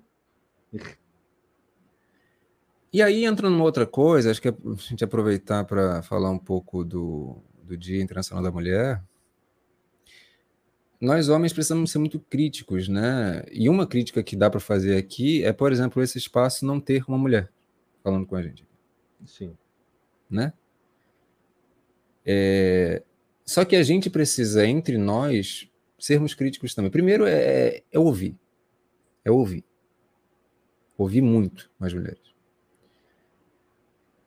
E depois se atentar para algumas coisas, como por exemplo, eu não sou capaz de dizer se uma mulher está feliz ou não, se a menina está feliz ou não. Eu preciso perguntar para ela. Exatamente. Eu simplesmente dizer, ah, não, as meninas estão felizes, porque eu, eu sei, eu conheço. Não. Ninguém é capaz de, de falar isso, né? Senão a própria pessoa. É, então é isso, a gente. Você sabe o que é o melhor? O Pode pior, no caso, né? Que quem transmite essa mensagem é um homem, né? Não é nem uma mulher ainda transmitir aquela mensagem. Que eu, eu duvido que se fosse uma mulher, ela falaria com, com, do jeito que ele falou que elas estavam felizes. É. Entendeu? Então é um absurdo completo, assim. É, é, e, e, o que para mim é mais absurdo ainda é isso passar assim incólume. A, a, grande mídia, tipo, ah, tá bom, ele falou isso. Ah, ok. É como se fosse e não haver punição. E não haver punição. Né? Então é isso. É, é, é, desesperador, sabe? É desesperador. Essas meninas vão passar por mais o que? 13 rodadas, né? Mais 13 traumas, basicamente. E aí dá para dá, dá dar uma espetada no São Paulo, né? São Paulo fez 2 a 0 no time do Ceará. Não é que o Ceará melhorou absurdamente, né? Ceará, o São Paulo tem problemas sérios e a gente vai conversar daqui a pouco, mas já dá para falar um pouco a partir do Ceará, do quão são, esse São Paulo está tá problemático para esse ano. É, enfim. Se já quiser abordar sobre a equipe do Ceará, né? Lembrando que a equipe do Ceará, como o Rodrigo falou, perdeu de 14 a 0 na rodada inicial para o Corinthians e conseguiu esse milagre do 2 a 0 contra a equipe do São Paulo, né? Que camufla um pouco a real situação, mas que, na minha visão, como, como o Rodrigão falou, acho que é perfeito. Expõe mais a, o problema do São Paulo, que vinha desde o Piscinato. Exatamente. Acho que agora dá para a gente dar uma costurada, mais ou menos aqui, um pouco simples também, sobre esses outros jogos. Né? O próprio São Paulo estreou empatando com o Bahia. O Bahia jogando da forma que pode, porque o São Paulo tem muitos talentos individuais, mas muito. Mas Cara, todas. Pode não. Não, e esse Bahia me dá um orgulho maravilhoso, só para falar. O pessoal do podcast não sabe, eu sou baiano. Eu sei da, da, da, da, do que tá ali, tá ligado? Da condição que aquelas meninas estão tendo ali para desenvolver e enfrentando esses times maiores, elas elas estão sensacionais. Exatamente. E o Bahia é muito resiliente, né? É, é aquilo, São Paulo extremamente desorganizado, extremamente desorganizado. É, é, é, inacreditável como que é um time que tem tantos talentos individuais, mas é, para mim é insuportável de ver. E não é que eu, sabe, eu, eu assisto qualquer jogo no mundo, gente. Se vocês colocarem o campeonato japonês feminino, segunda divisão, eu vou ver, porque eu vou achar interessante, curioso e tal. Eu vou ver. Essa mão no fogo eu ponho. Entendeu? O campeonato da Costa Rica, eu tô vendo. Eu, eu, eu gosto de, de, de ver as coisas. Agora, o que não dá é para um time que tem condição que tem com as jogadoras que tem, jogar de uma maneira tão absurdamente desorganizada como São Paulo. Isso para mim é inadmissível. Ah, mas o treinador novo. A estrutura é a mesma coisa. Piorada do Piscinato. Não vejo Sim. nada de. É, tá, tá difícil, tá difícil esse ciclo ali. O, o, pior de tudo que é isso, tipo, isso, isso em campo é, é, é ter resultados piores. E fica mais evidente, claro, fica mais exposto. Mas eu acho que para mim, para o São Paulo, é algo até mais pesado, porque como o Rodrigão falou, são jogadores de muito talento, isso tem que ser ressaltado. Uma hora o teto bate e elas vão sair. A Maressa não vai resistir mais um, dois anos, né? A gente vai citar mais alguns jogadores aqui, não vão ficar mais um, dois anos. Vão criar caminho de Thaís Regina, de Carol Nogueira, e o São Paulo vai perder um, uma base, um time maravilhoso que tinha para estar tá disputando pau a pau com o Corinthians hoje. É, o São Paulo ele podia estar facilmente puxando o carro junto com o Corinthians, né? do futebol feminino nacional. Mas é isso, é isso. Agora, o que eu mais lamento é pelas jogadoras mesmo. Eu acho que, eu sinceramente acho que as jogadoras estão perdendo tempo lá. A melhor coisa que a Yaya fez foi pro Santos, sabe? A melhor coisa que a Fernanda fez foi pro Corinthians. Não é porque é pro Corinthians, não. Qualquer time que ela fosse ia ser melhor. Até a própria Thais Regina, apesar do Flamengo não ter começado bem, foi um ponto também. É, Thaís Regina, ali dá para você ponderar porque o sistema defensivo de São Paulo e tal, é uma coisa. Agora, quem é de meio e ataque, gente. Não dá. A Marissa, ela tá, ela, ela tá regredindo o seu desenvolvimento. Ela tem um potencial para ser de seleção brasileira, Marissa. Mas não está se desenvolvendo, não.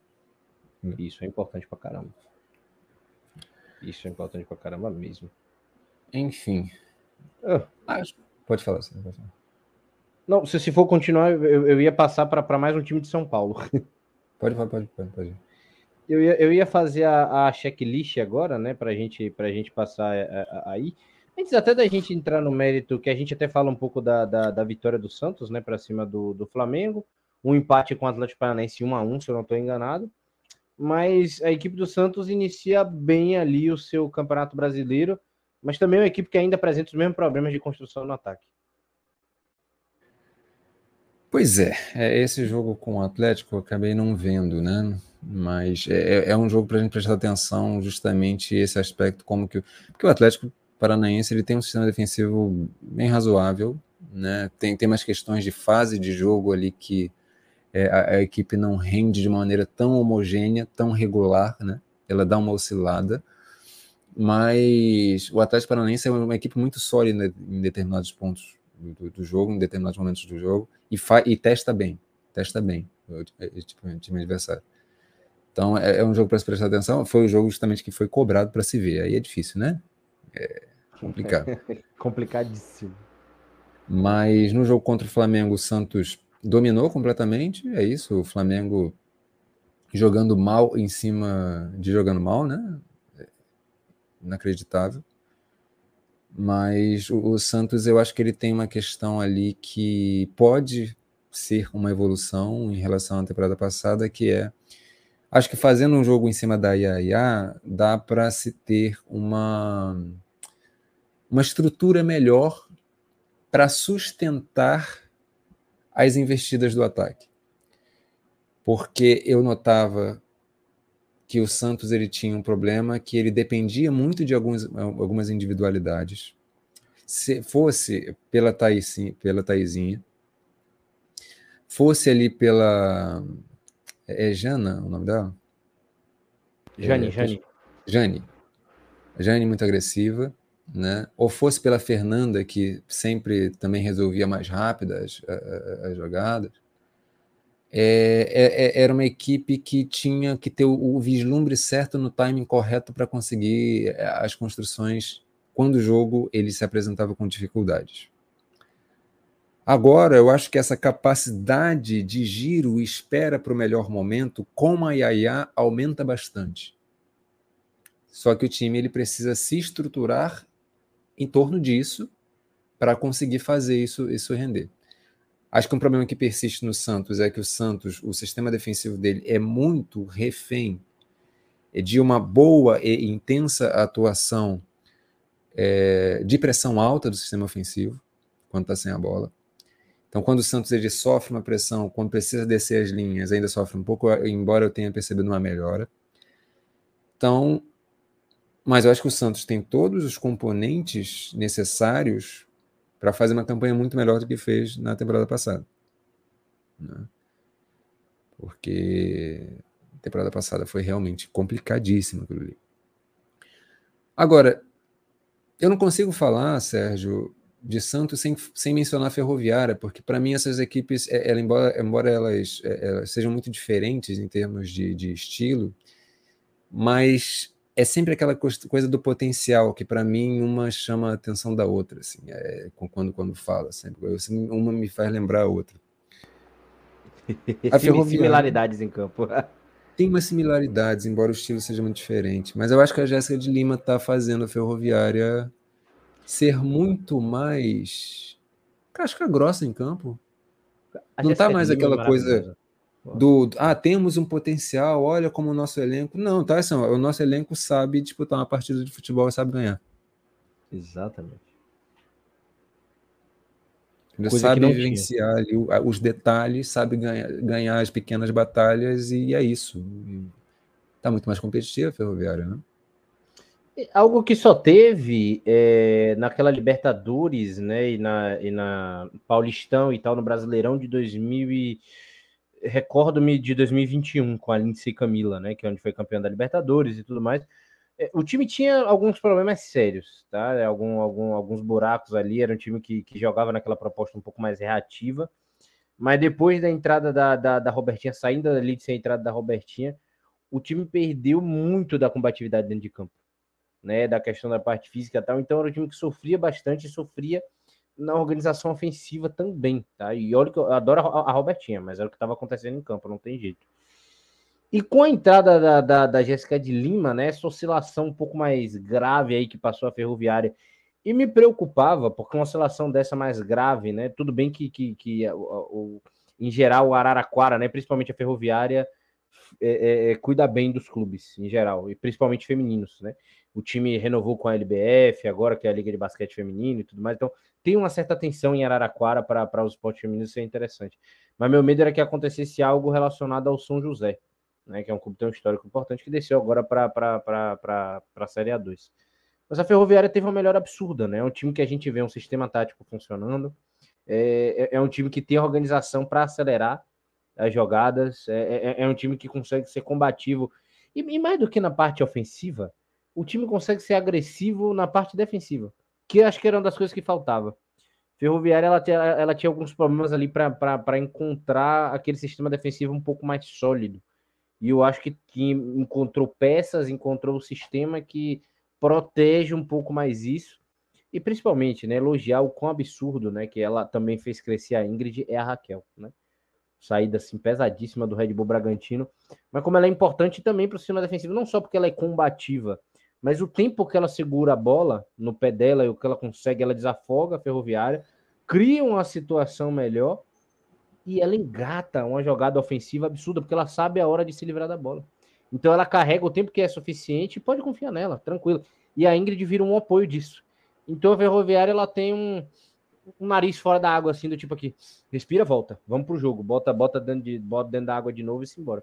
E isso é do caramba. Sem falar, claro, também do encaixe da Sochó, mas a Raquel, para mim, é o melhor ponto nessa equipe. Sim, sim, sim.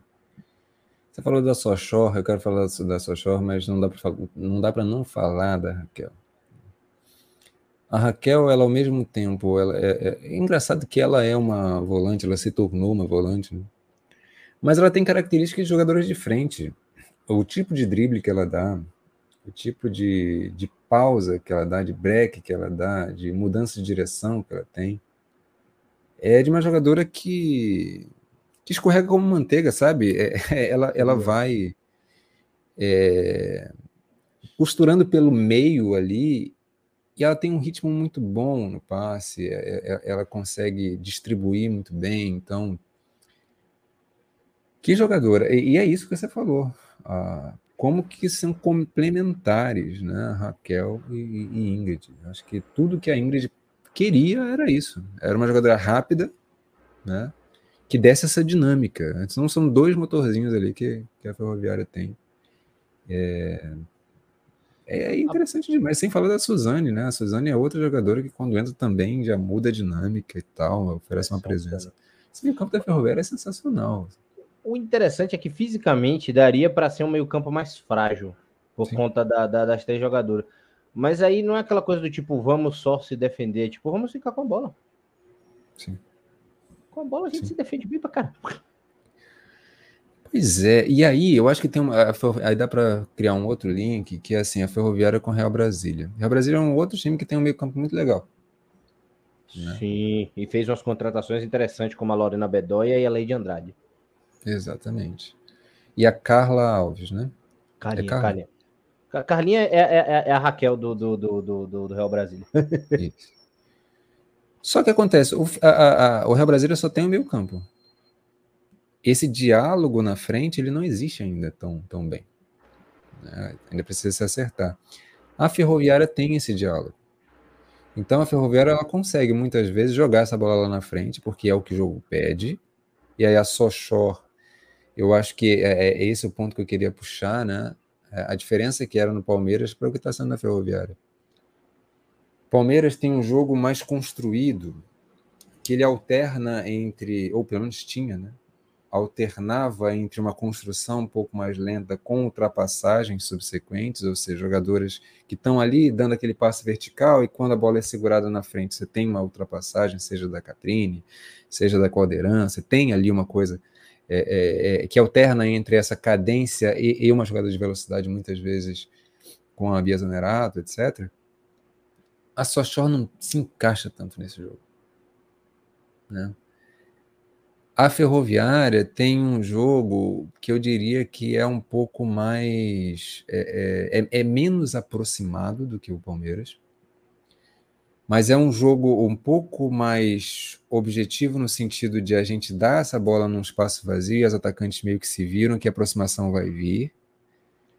E a coisa ela, é, é, é ela se dá de um jeito um pouco mais objetivo. E nisso a Sochô ela se dá. Ajuda muito, né? Oi?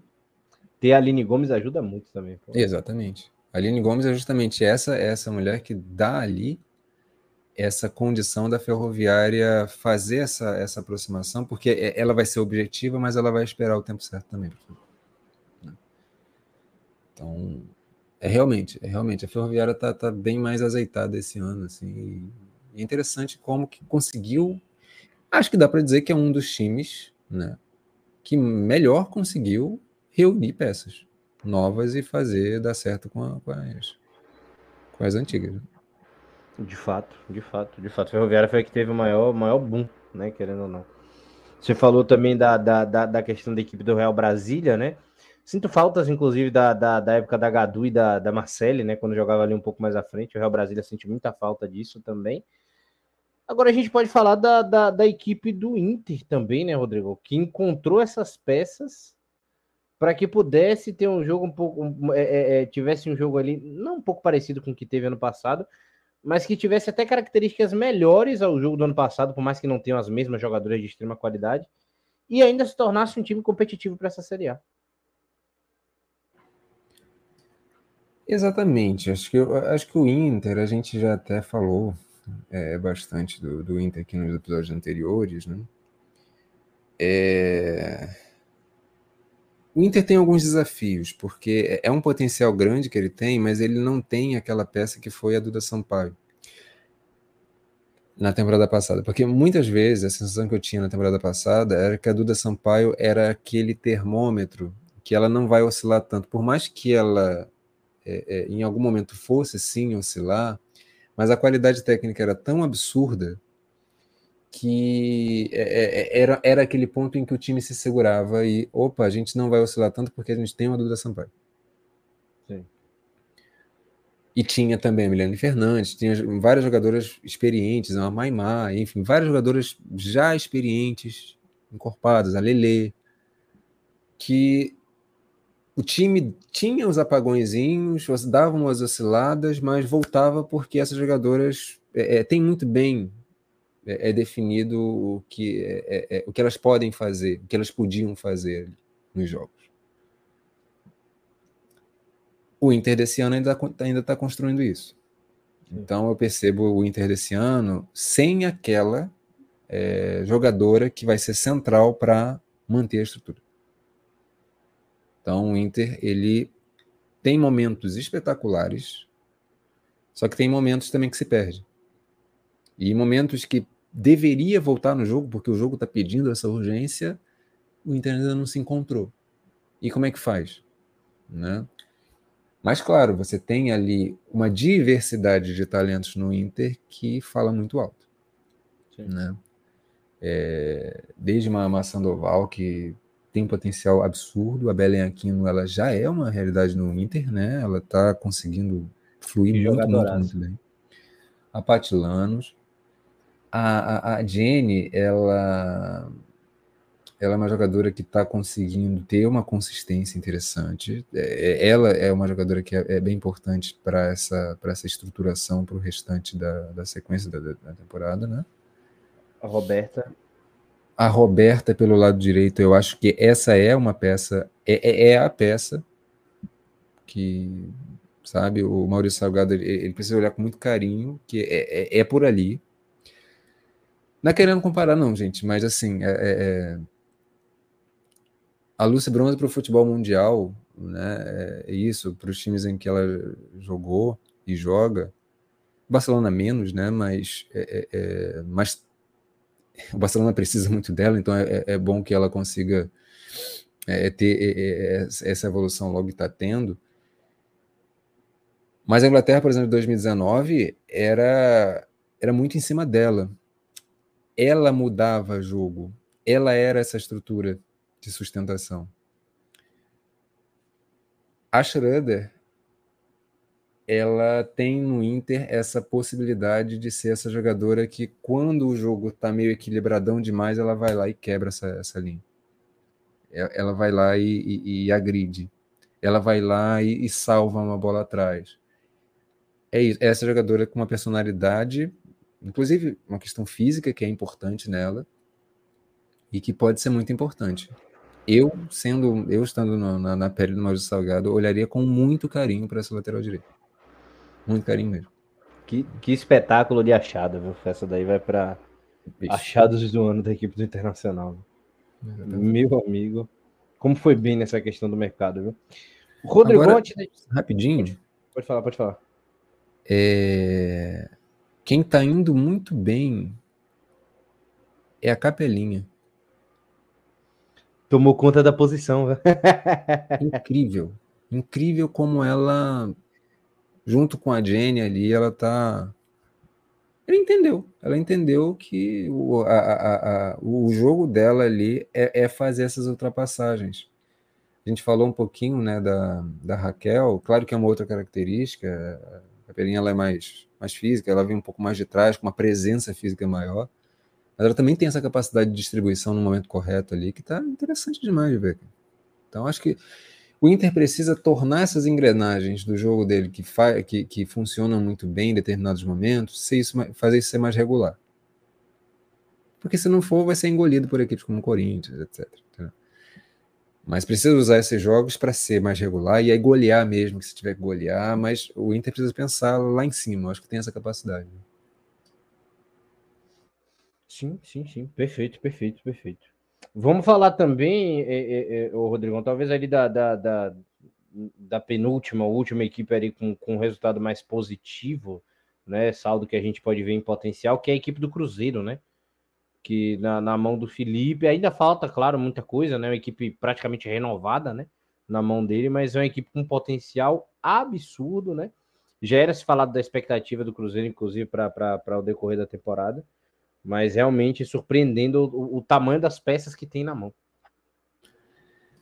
Acho que dá para a gente falar com carinho do jogo que a gente transmitiu, que foi Bahia e, e Cruzeiro. Foi especial para você que você assistiu do estádio, transmitiu de lá. Você teve uma visão diferente, né, do que todos nós aqui, porque isso ver do estádio é sempre muito, muito diferente, muito mais rico. Você consegue ver ali jogadores que não estão no vídeo, então você vê a importância é, é, de uma Nath Fabem, né, a, a, a, circulação que ela está fazendo sem a bola, como que ela está incomodando as zagueiras, né, a lateral que eu estou esquecendo o nome, que você, a Calhau, Vitória Calhau.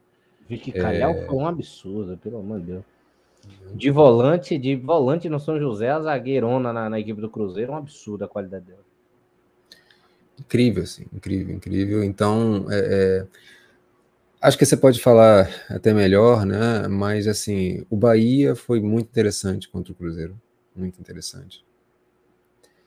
Só que falando um pouco do Cruzeiro, acho que o Cruzeiro ele tem claramente um elenco muito interessante. Era favorito para esse jogo.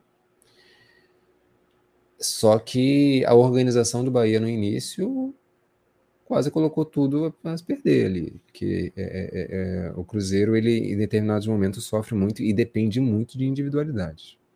Né? Então você precisa de especialmente de Vanessinha e Bianca Brasil para elas acharem o que precisam achar. E o time do Cruzeiro demora para engatar coletivamente, enquanto o do Bahia conseguiu encontrar, mesmo com as entradas, com jogadores tecnicamente no nível é, é, é, é um pouquinho diferentes, né? um pouco abaixo, que entraram no segundo tempo, mantiveram uma competitividade do Bahia, tanto é que conseguiram reagir, chegando no 3 a 2 né? Então o jogo estava praticamente garantido para o Cruzeiro, um 3 a 0 muito construído em cima de jogadas aéreas, em cima da Tipa, que fez um, um jogo até razoável, mas foi muito bom por, por esse ponto de vista da, da, jogada aérea, fez logo dois gols, né? É, e depois, e isso minou muito o Bahia, assim. Mas, mas foi interessante ver a resiliência do, do, do Bahia, mesmo com o placar atrás, totalmente desastroso ali, tal. É, é depois teve um pênalti, se não me engano, né? E, mesmo assim o Bahia conseguindo ali nas suas limitações, mas agredindo. E a gente está no jogo, a gente tem essa estrutura aqui que funciona e tal. Gostei muito de todos os jogadores que saíram no primeiro tempo. Né? A Vilma, né? A, a, tô esquecendo o nome da, das a, a Ellen, ela permaneceu. Foi a que menos gostei, foi a que permaneceu. Né? É, Nath Fabem foi bem, enfim. Foi é, quem, a... quem? Se não me engano, a, a, a, nossa a camisa a camisa 8, a Taba saiu também. A miúda, Isso, a camisa 7 também acabou saindo. Miúda, a miúda. A miúda foi muito bem. E as duas meias, né? As duas meias. A, a Taba e a outra. A Jordana. Jordana, exatamente. Um espetáculo. Uma simpatia. Uma simpatia absurda. Cara, foi, foi, foi, foi. A experiência foi maravilhosa, né? De estar tá, tá lá no estádio, como você falou. Dá para perceber tudo, movimentação e tudo mais. É, um ponto até que eu, que, eu, que eu conversei no Twitter com, com a Tati, falando da evolução da Ana Clara. Né? A Ana Clara entendeu entendeu seu momento Tamires barra Everton Ribeiro, né? Ali na, na lateral esquerda.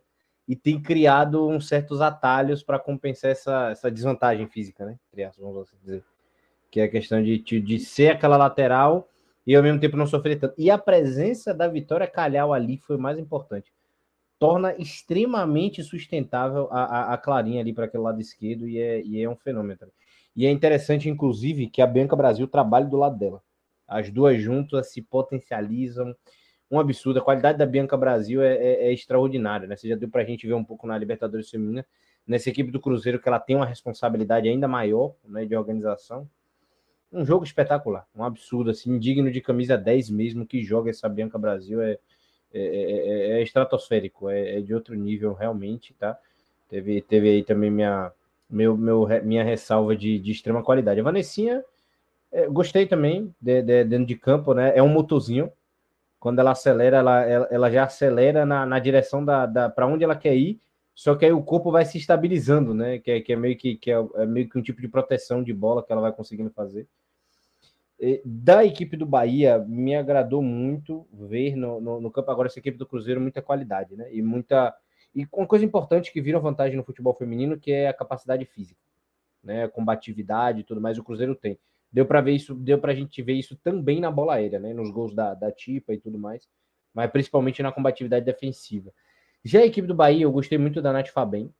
É, é, é absurdo o tipo de movimentação que ela faz em campo, é extraordinário é, é, que ela, o quanto que ela procura, ela, ela sabe o momento exato, ela tá sempre ali, ó, incomodando, incomodando. Um certo momento, né, que ela consegue umas duas passagens, ela se torna meio que esquecível para zaga. De tanto que ela já repetiu aquilo, a dose fica meio anestésica na, na, parada, então o Cruzeiro passa a não acompanhar. E ela consegue duas passagens que quase sai gol, né? A Vilma, como o Rodrigão falou, um espetáculo de jogadora também. O como ela consegue ali é, é, é, é, clarear jogadas é um absurdo com a velocidade, consegue incomodar também. É uma jogadora que eu gostei bastante também, principalmente depois do erro, que para mim foi um erro do Igor Morena, né? Como o Rodrigo falou, das substituições que fez. A Jordana praticamente ficou com o meio-campo completamente sobrecarregado. Em cima dela, praticamente a saída e tal. E a mina deu conta. Deu ali, óbvio, né? Dentro do possível. Também não ia dar conta do meio-campo inteiro sozinho, né? Mas, e, e para mim, outra substituição que foi um pecado foi tirar, tirar a Jordana para botar a Flavinha Pissaia. E a Flavinha Pissaia tendo que recompor muito defensivamente, se desgastando, sendo que é uma jogadora que joga à frente muito bem. Então ela poderia estar com a Jordana naquela entrada. As duas poderiam se acrescentar muito. Eu achei um erro ali do, do, do Igor Morena nesse sentido. Mas muita jogadora de qualidade que deu para perceber. E ressaltar também, né, que aí foi o cruzamento da Sorriso, que na cabeça da Nath Faben, aquilo dali é, porra, isso é maluco. E a recuperação da, da Psaia, né? A Psy ela rouba aquela bola ali. Exato. Inicialmente. O time do Bahia, cara, realmente foi uma das alegrias, assim, ver, ver esse time do Bahia. Claro que a gente sabe que vai ter limitações, é isso, aquele absurdo que a gente já falou dos quatro times caírem, é, é sempre o risco. Gente pode até discutir isso, né? Como é que, como é que a gente está tá vendo isso, das possibilidades de queda e tudo mais. Mas, poxa, Bahia, uma surpresa agradável, cara. Extremamente, extremamente. Estou muito feliz, muito feliz mesmo. Rodrigão, é, tem um jogo do, do, do pay-per-view, né? A gente já passou por ele. Falamos de Ferrinha e Inter, né? Também. Falamos do Ceará e São Paulo. Tem três jogos aqui agora para a gente costurar um pouquinho melhor. A gente chegou a falar já de, de, de um pouco de Real Brasília. Vamos começar então pela equipe do Palmeiras, antes da gente aprofundar mais, agora que vão faltar quatro times, né? Que também foi uma grata surpresa em termos de potencial do que pode apresentar a gente já viu que é um time que, que conseguiu uma estrutura sólida ali para essa temporada também, que nem o Inter.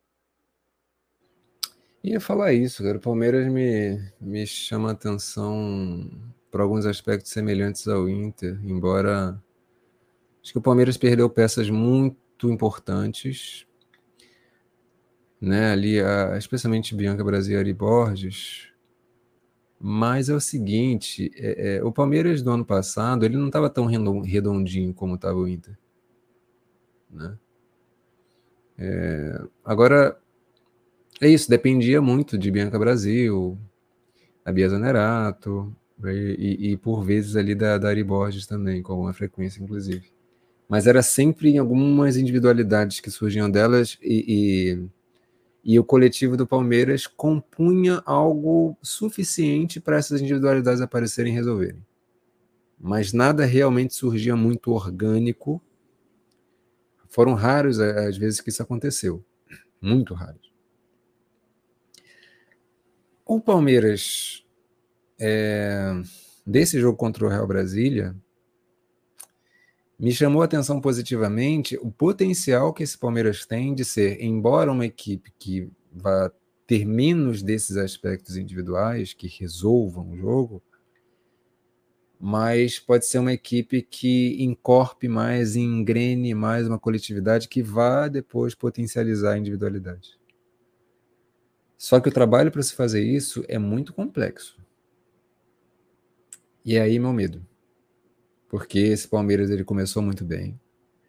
E inícios de jogos, especialmente inícios de primeiros jogos assim dos campeonatos, de, temporadas, eles às vezes fazem aflorar muito esse potencial e aí fica legal de ver e tal.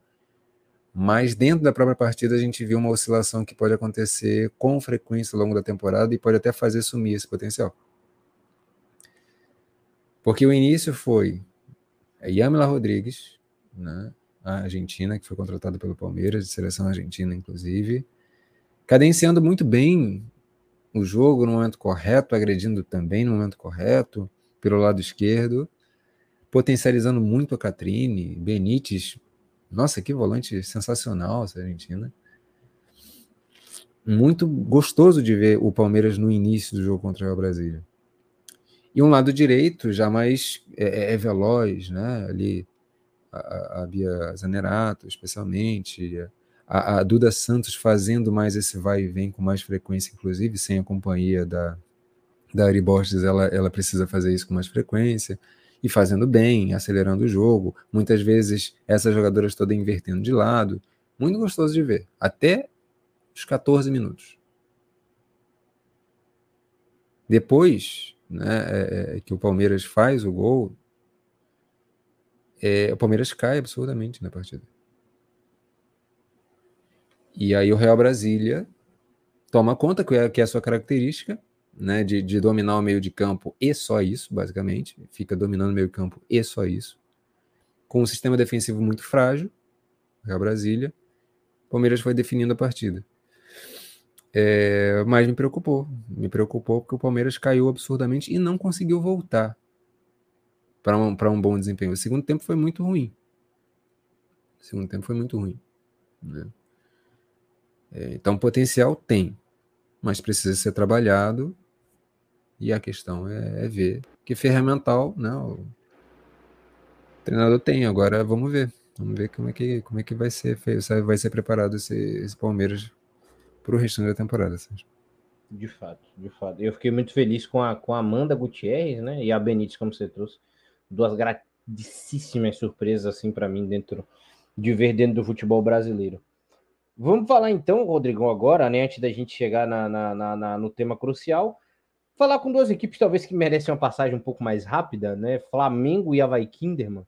Flamengo venceu por 3 a 0 A gente citou aqui o Flamengo algumas vezes, então, né? Apenas explorando um frágil Havaí Kinderman e dá para dizer que é um São José parte 2, né? Começa a despontar ali como um possível rebaixado. Isso já, já entristece um pouco, né? E não por conta da, de falta de trabalho, né? Gosto muito da Karine Bosetti, muito boa treinadora, mas por limitações mesmo. É, é limitado, bastante limitado. E aí você, quando você não tem essas peças que fazem muita diferença ou dão uma sustentação, seja no anímico, ali no moral e, e até no técnico, e, e, fazem um time coletivamente se estruturar minimamente para sustentar uma dificuldade na partida. É, você tem uma Rafinha ali que às vezes, sabe, é, é, é ajuda. ajuda, mas não é suficiente, sabe? Não é suficiente. Tipo, é uma guerreira ali, é uma guerreira completamente. Difícil, é, me preocupa bastante o Kinderman. Me preocupa. Eu acho que o faltou jogo. um planejamento maior em termos de diretoria, né? De dar essas peças na mão da Karina. Eu Sim. acho que ela tinha condições de montar um time, assim como ela fez no ano passado, de montar um time sustentável em Série A. Tranquilamente. É. É. A gente pode até aventar quem, quem pra gente está mais para cair, né? É, vamos completar então, antes, só para a gente falar, Grêmio, Grêmio Atlético Mineiro. A gente chegou a citar o, o, o, Galo, né? Nas transmissões que a gente fez, inclusive, contra a Ferroviária. O time da Lindsay Camila é, é, é, também apresentou um futebol interessante. Mas eu acho que deu uma regredida baseado na temporada passada. Do Grêmio é, também não mudou muita coisa, né? Tá, tá, tá na mesma perspectiva daquela São Paulo, né? Do tipo, vai mudar? Não vai né? O planejamento meio que continuou o mesmo, mesmo com a saída da, da Patrícia Guzmão ali da, da, da, comissão técnica e tudo mais. Que eu acho que ela ainda está dentro do Grêmio, né? Só teve realmente uma mudança de cargo. Sim. Mas mesmo assim, é isso. É, deu para ver ainda um Grêmio pobre do que pode oferecer e um Atlético Mineiro que começa a preocupar, mas a Lindsay tem totais condições e o elenco também tem totais condições de, de reverter isso. Pois é. Acho que o Atlético a gente tem, tem falado muito nas, nas transmissões, né? É uma equipe que acho que tem um, um, poder de variação ofensiva maior, bem maior, bem maior mesmo. Consegue reter a bola melhor e tal. Agora, defensivamente está sofrendo. Eu acho que o Atlético ele era tão aguerrido no ano passado, defensivamente, muito pelas limitações ofensivas que tinha, e conseguia se concentrar todas as forças na, no setor defensivo e conseguia fazer um jogo é, reativo dos mais eficientes que Sim. a gente teve no campeonato. Dessa vez, o Atlético ele está num outro dilema, porque é uma equipe que é mais solta ofensivamente e isso expõe mais defensivamente. A defesa tem falhado bastante e o time ainda sofre para, especialmente quando substitui, time às vezes dá uma quebrada, né? Mas contra a, a Ferroviária, a, a, o Atlético, a, a, a Lindsay, ela até mexeu razoavelmente bem, só que mexeu um pouco cedo, né? Logo no, antes do primeiro tempo acabar, ela já, já, já colocou um meio campo um pouco mais estático ali, colocou as jogadoras de, de, de ponta mais móveis, mas depois o Atlético cansou muito, muito, muito, muito. E aí a Ferroviária conseguiu explorar completamente. É... Então a Lindsay vai ter. Elas têm uma questão física para administrar. Isso é uma questão dos clubes brasileiros como um todo, mas o Atlético, por, por ter um jogo mais intenso, sofre especialmente com isso. E o Grêmio, cara, sabe, a, a minha sensação com o Grêmio é a seguinte: é, é, é o não mudou, mas mudou. Ih, rapaz. que tem alguma coisa ali que está um pouquinho diferente, mas na prática mesmo, a lógica mantém. Mas é um time que a sensação que eu tenho é que acho que o que permanece de estrutura é que o time ele, ele tem apagões inacreditáveis nos jogos e dura assim a maior parte e muito do jogo. Em determinados momentos tem uns clarões individuais, assim, que, que tal. E aí uma Rafa Leves às vezes resolve e tal, uma coisa assim. Mas a sensação que eu tenho é que a percepção das jogadoras dos, dos lances mais, mais iluminados da partida, ela está um pouco, tá um pouco diferente do, do que era no ano passado. Não, não sei ainda precisar, eu precisaria assistir mais jogos do, do, do Grêmio. Mas no final das contas mesmo. É, isso a ordem vale dos fatores não afetou o produto. É, exatamente. Mas eu, eu, eu acho o seguinte. É... Esse jogo do, do, do, Flamengo com o Grêmio, se eu não me engano. Foi Flamengo Grêmio? Grêmio, Grêmio e Atlético Mineiro. É isso, Atlético Mineiro com, com o Grêmio. Ah esse jogo foi, foi ruim de assistir, assim, e, e, e ele... E o Grêmio me passa uma questão que os times brasileiros como todos, todos têm, sabe? O, o Corinthians muito menos, tá? Mas a maioria dos times tem, tem isso muito fortemente. Que o Flamengo tem isso demais, até por, por isso acho que eu confundi. É, é física. Eu acho que enquanto a gente não desenvolver fisicamente as atletas, a gente não vai conseguir cobrar desempenho técnico. A sensação que eu tenho é que as atletas, elas. E pode notar, os inícios das etapas, primeiros e segundos tempos, são relativamente bons, estrategicamente bem jogados, são, são jogos bem intencionados, sabe? Você, tem boas ideias acontecendo ali. Mas, eh, e até mesmo as jogadoras estão com alguma noção do que elas podem tecnicamente em termos de execução e elas calculam melhor. Conforme o desgaste físico vai acontecendo, a aleatoriedade impera.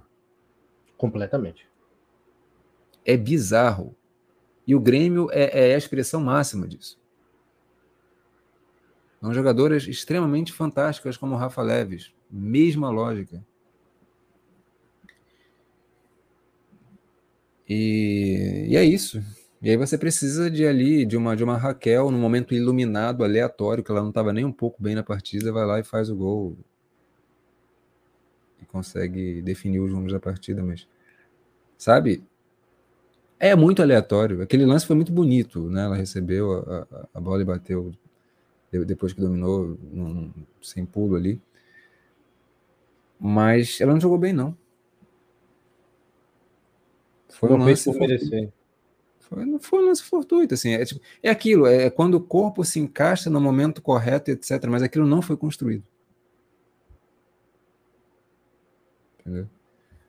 Sim, então sim, é sim. isso, e, a questão física. Enquanto as equipes brasileiras não entenderem que o físico é muito importante para sustentar uma partida e aí sustentar o jogo em cima do que você consegue sustentar fisicamente, não rola.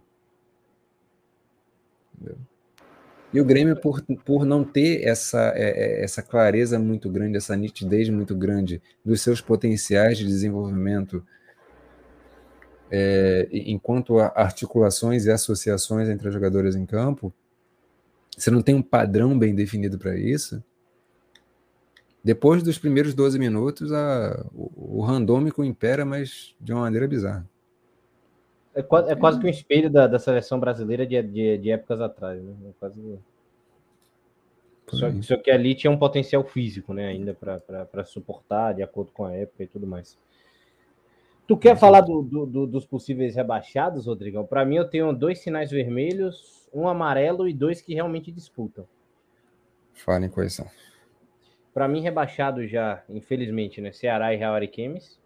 Sim. já bem encaminhados. Para mim, o sinal amarelo, né? Liga para Vai Kinderman.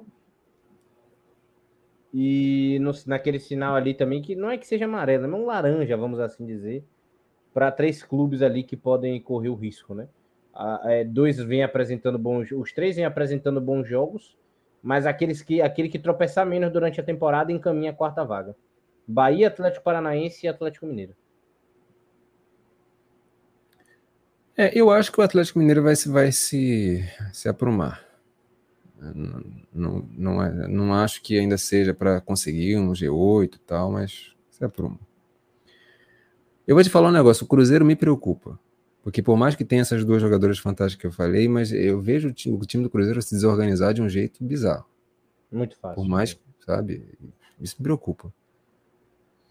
É, o Bahia por mais que tenha virtudes, a gente sabe que é um elenco que é mais modesto, então precisa ter muito cuidado. Muito cuidado. Então, todo, todo jogo requer uma atenção muito alta, porque qualquer resultado é importante. E isso pode jogar contra os jogadores, porque muitos jogos que fazem muito jogos bons, como fez contra o Cruzeiro, não vão ganhar. Exatamente. E isso pode bater firme, né? Isso quebra uma confiança absurda. Eu me lembro de 2021, os jogos que eu vi, o jogo que eu vi do Bahia vai Kinderman, dava para ver que tinha um, um desânimo ali dentro. Exato. E os três, eu acho que é meio, meio que isso mesmo: Kinderman, Ariquemes e Ceará, né? Agora, essa última vaga. Você acha que o Atlético Paranaense briga por ela também, ou você acha que ele consegue respirar um pouquinho melhor? Eu acho que o Atlético tem condições para respirar, com, com, alguma dificuldade e tal, mas tem condição para respirar. Mas também, se não se acertar, é risco. É risco sério. Né? É, então, é, é, é, essa a questão, né? São, são quatro equipes para 16. É cruel, é cruel. Uma que, que, assim, com certeza poderia, alguma dessas, dessas três, né? que poderia tranquilamente, todas elas se safarem, uma delas vai precisar cair, porque é, é, eu acho que assim, o Bahia ele tinha tudo para o time, para a maneira que joga hoje, para ser um time do respiro. Só que tem tanta qualidade que, com quem ele está disputando que ele se torna um, o mini favorito à quarta vaga. É. Ele, ele vai precisar, ele vai precisar, tipo, tem, tem capacidade de, mas vai precisar ir muito bem em todos os jogos e ter essa cabeça que você falou, tá ligado? Quando eu estava lá no, no, no, no, estádio, na derrota pro, pro Cruzeiro, quando as meninas saíram, tinha um, um, sorriso ainda de animação pela partida que jogaram e tudo mais. Sim. Eu fiz questão de elogiar cada uma, né? Falar que foi Olha. bem e tal, não sei o que e tudo mais. As que eu, as que eu vi, inclusive, né? Então, isso, é, isso é um ponto positivo. Dá para E a torcida tá do lado também. Mesmo com a derrota, tava muito aquela coisa do tipo assim: o discurso era: semana que vem é Ceará, hein? Vamos fazer os três pontos. o que mano. Mas eu, eu, eu olharia até para o outro lado, sabe? Eu acho que essas meninas elas podem pensar o seguinte: olha, com que a gente apresentou aqui com. Contra São Paulo, eu acho que o Bahia não foi tão bem assim, não. Eu acho que contra São Paulo, o Bahia, é, é, é, ele, ele, ele deu graças a Deus São Paulo ter, tipo, sido ridículo mesmo. Ridículo, é a palavra é essa, desculpa, mas, mas foi. Sim, sim. Agora, contra o Cruzeiro foi muito bem. E, cara, é claro que tem questões defensivas, né? Deu para perceber, assim. É... Mas nessas oscilações enormes que todos os times brasileiros praticamente têm, acho que o Bahia também pode progredir. Lembrando, o, o, Cruzeiro do ano passado venceu um Santos por 4 a 1 se eu não me engano, e o Cruzeiro foi, eu acho que esse exemplo máximo, de que tinha uma equipe ali, tava difícil e tal, mas nos momentos cruciais ia lá e conseguia. É uma coisa que me deixa tranquilo no Bahia, é que o Bahia, é, é, perdão a expressão, o Bahia é maceta, vai lá e pau. Sim. Bahia ele precisou, a bola entra, não, não tem, não tem, não tem muita rédea não. Nem que seja o gol da, da Nath Fabem ali nos minutos finais contra o São Paulo de fora da área, tem, uma, tem uma certa assertividade para o gol. A gente sabe que time que a bola não entra é muito mais complicado. Sim, sim, e, exatamente, exatamente. E me preocupa nisso que você falou lá do jogo que a gente fez, a equipe do Real Brasília. Exato. Porque se encaixar, encaixa muito bem e tem um elenco maravilhoso. Tem condições de ir para a próxima fase. Mas se a coisa desgringola para um lado errado, o negócio fica, fica perigoso. Eu acho isso. O Real Brasília é a equipe que mais tem margem para ficar mais em cima como para mais embaixo. Porque tem problemas sérios, tanto na, na linha defensiva como na linha ofensiva. Sim. E aí um meio campo forte que tem, às vezes não é suficiente. Às vezes pode Sim. cair o, o nível moral. Porque precisa de um sistema defensivo decente, né? Tipo, como o Atlético Mineiro para conseguir sobreviver. Por que você vai pegar o Flamengo, que por mais que esteja jogando o, pior futebol da Série A, um, um exemplo, fisicamente ele vai, ele vai engolir o seu time. Sim. Então é, é um sistema defensivo decente é, é, é necessário. E não foi Sim. isso que o Real Brasília apresentou com o Palmeiras, então isso preocupa mesmo. Exatamente. E é isso, o nível, acho que desse ano está maior do que do ano passado. Então, o nível do ano passado estava muito baixo do Campeonato Brasileiro, de um, de um modo geral. E o Real Brasília conseguiu sustentar nisso. O desse, acho que está maior. A tendência está maior. Então, talvez o Real Brasília sofra um pouco mais. Sofra mais. Isso de, isso de fato, de fato, de fato, de fato mesmo. Agora, se a gente for pensar em classificação, o Corinthians a gente nem fala, né? Nem, nem toca no assunto, porque realmente já, já é um negócio mais bem encaminhado. Mas eu vejo hoje ali com potenciais, né? Palmeiras, Ferroviária, Santos, Internacional, Palmeiras, Ferroviária, Palmeiras, Ferroviária, Santos, Internacional. Aí, para mim, ficam três vagas em aberto ali, que aí vai ficar para, por exemplo, um Real Brasília jogando bem, um Cruzeiro se encaixar, entendeu? Alguém ali que ainda queira um Flamengo que vai levar esses jogos mais fáceis no físico. Então tem times ali que vão entrar que vão ocupar essas vagas ali com mais facilidade. É, São Paulo e Flamengo é isso. É, é, eles conseguem vitórias importantes mesmo jogando muito mal. Esses dois têm, um pouco essa coisa. Né? Então, como são oito vagas, é um número considerável, é metade das vagas. Né? Então, mas acho que é um pouco por aí. Assim, o Cruzeiro tem minhas dúvidas, acho que o Cruzeiro também tem essa, essa margem aí, mas eu não confio tanto no Cruzeiro, não. Mas. Mas é isso. É, é, o Santos é aquilo que a gente já falou, né? O, o Santos é, acho que tem um, um, uma margem de esperança aí interessante. Mas eu acho que eu sempre fico muito receoso de falar da Ferroviária, né? Mas, pelo que mostrou até agora, a Ferroviária me, me anima mais. Eu não sei se vai estar na parte alta da tabela o tempo inteiro, né? Vai acontecer oscilações. Vai enfrentar times mais fortes, vai ter clássico e tudo mais. Mas eu acho que, como a gente diz na NBA, vai pegar mando de quadra. Né? Vai, tá, vai, vai, vai jogar em casa o, o jogo 2. A sensação que eu tenho é a seguinte: eu acho que a parte alta da tabela, o Corinthians deve dar uma sobrada. E eu não vejo muita gente competindo com, com o Corinthians esse ano, não. Eu acho que a melhora do campeonato vai se dar por essa parcela uh, um pouco mais abaixo. Esse meio de tabela tende, tende a ter mais qualidade do que no ano passado. O Corinthians, ele só. Eu, vou falar assim, eu ser bem polêmico assim pra caramba, tá ligado? Óbvio que tem é, é, encaixes de jogo que, que o Rodrigão fala bastante aqui. Mas pro Corinthians perder ponto, para mim, alguma coisa aconteceu com o Corinthians, não com outro time.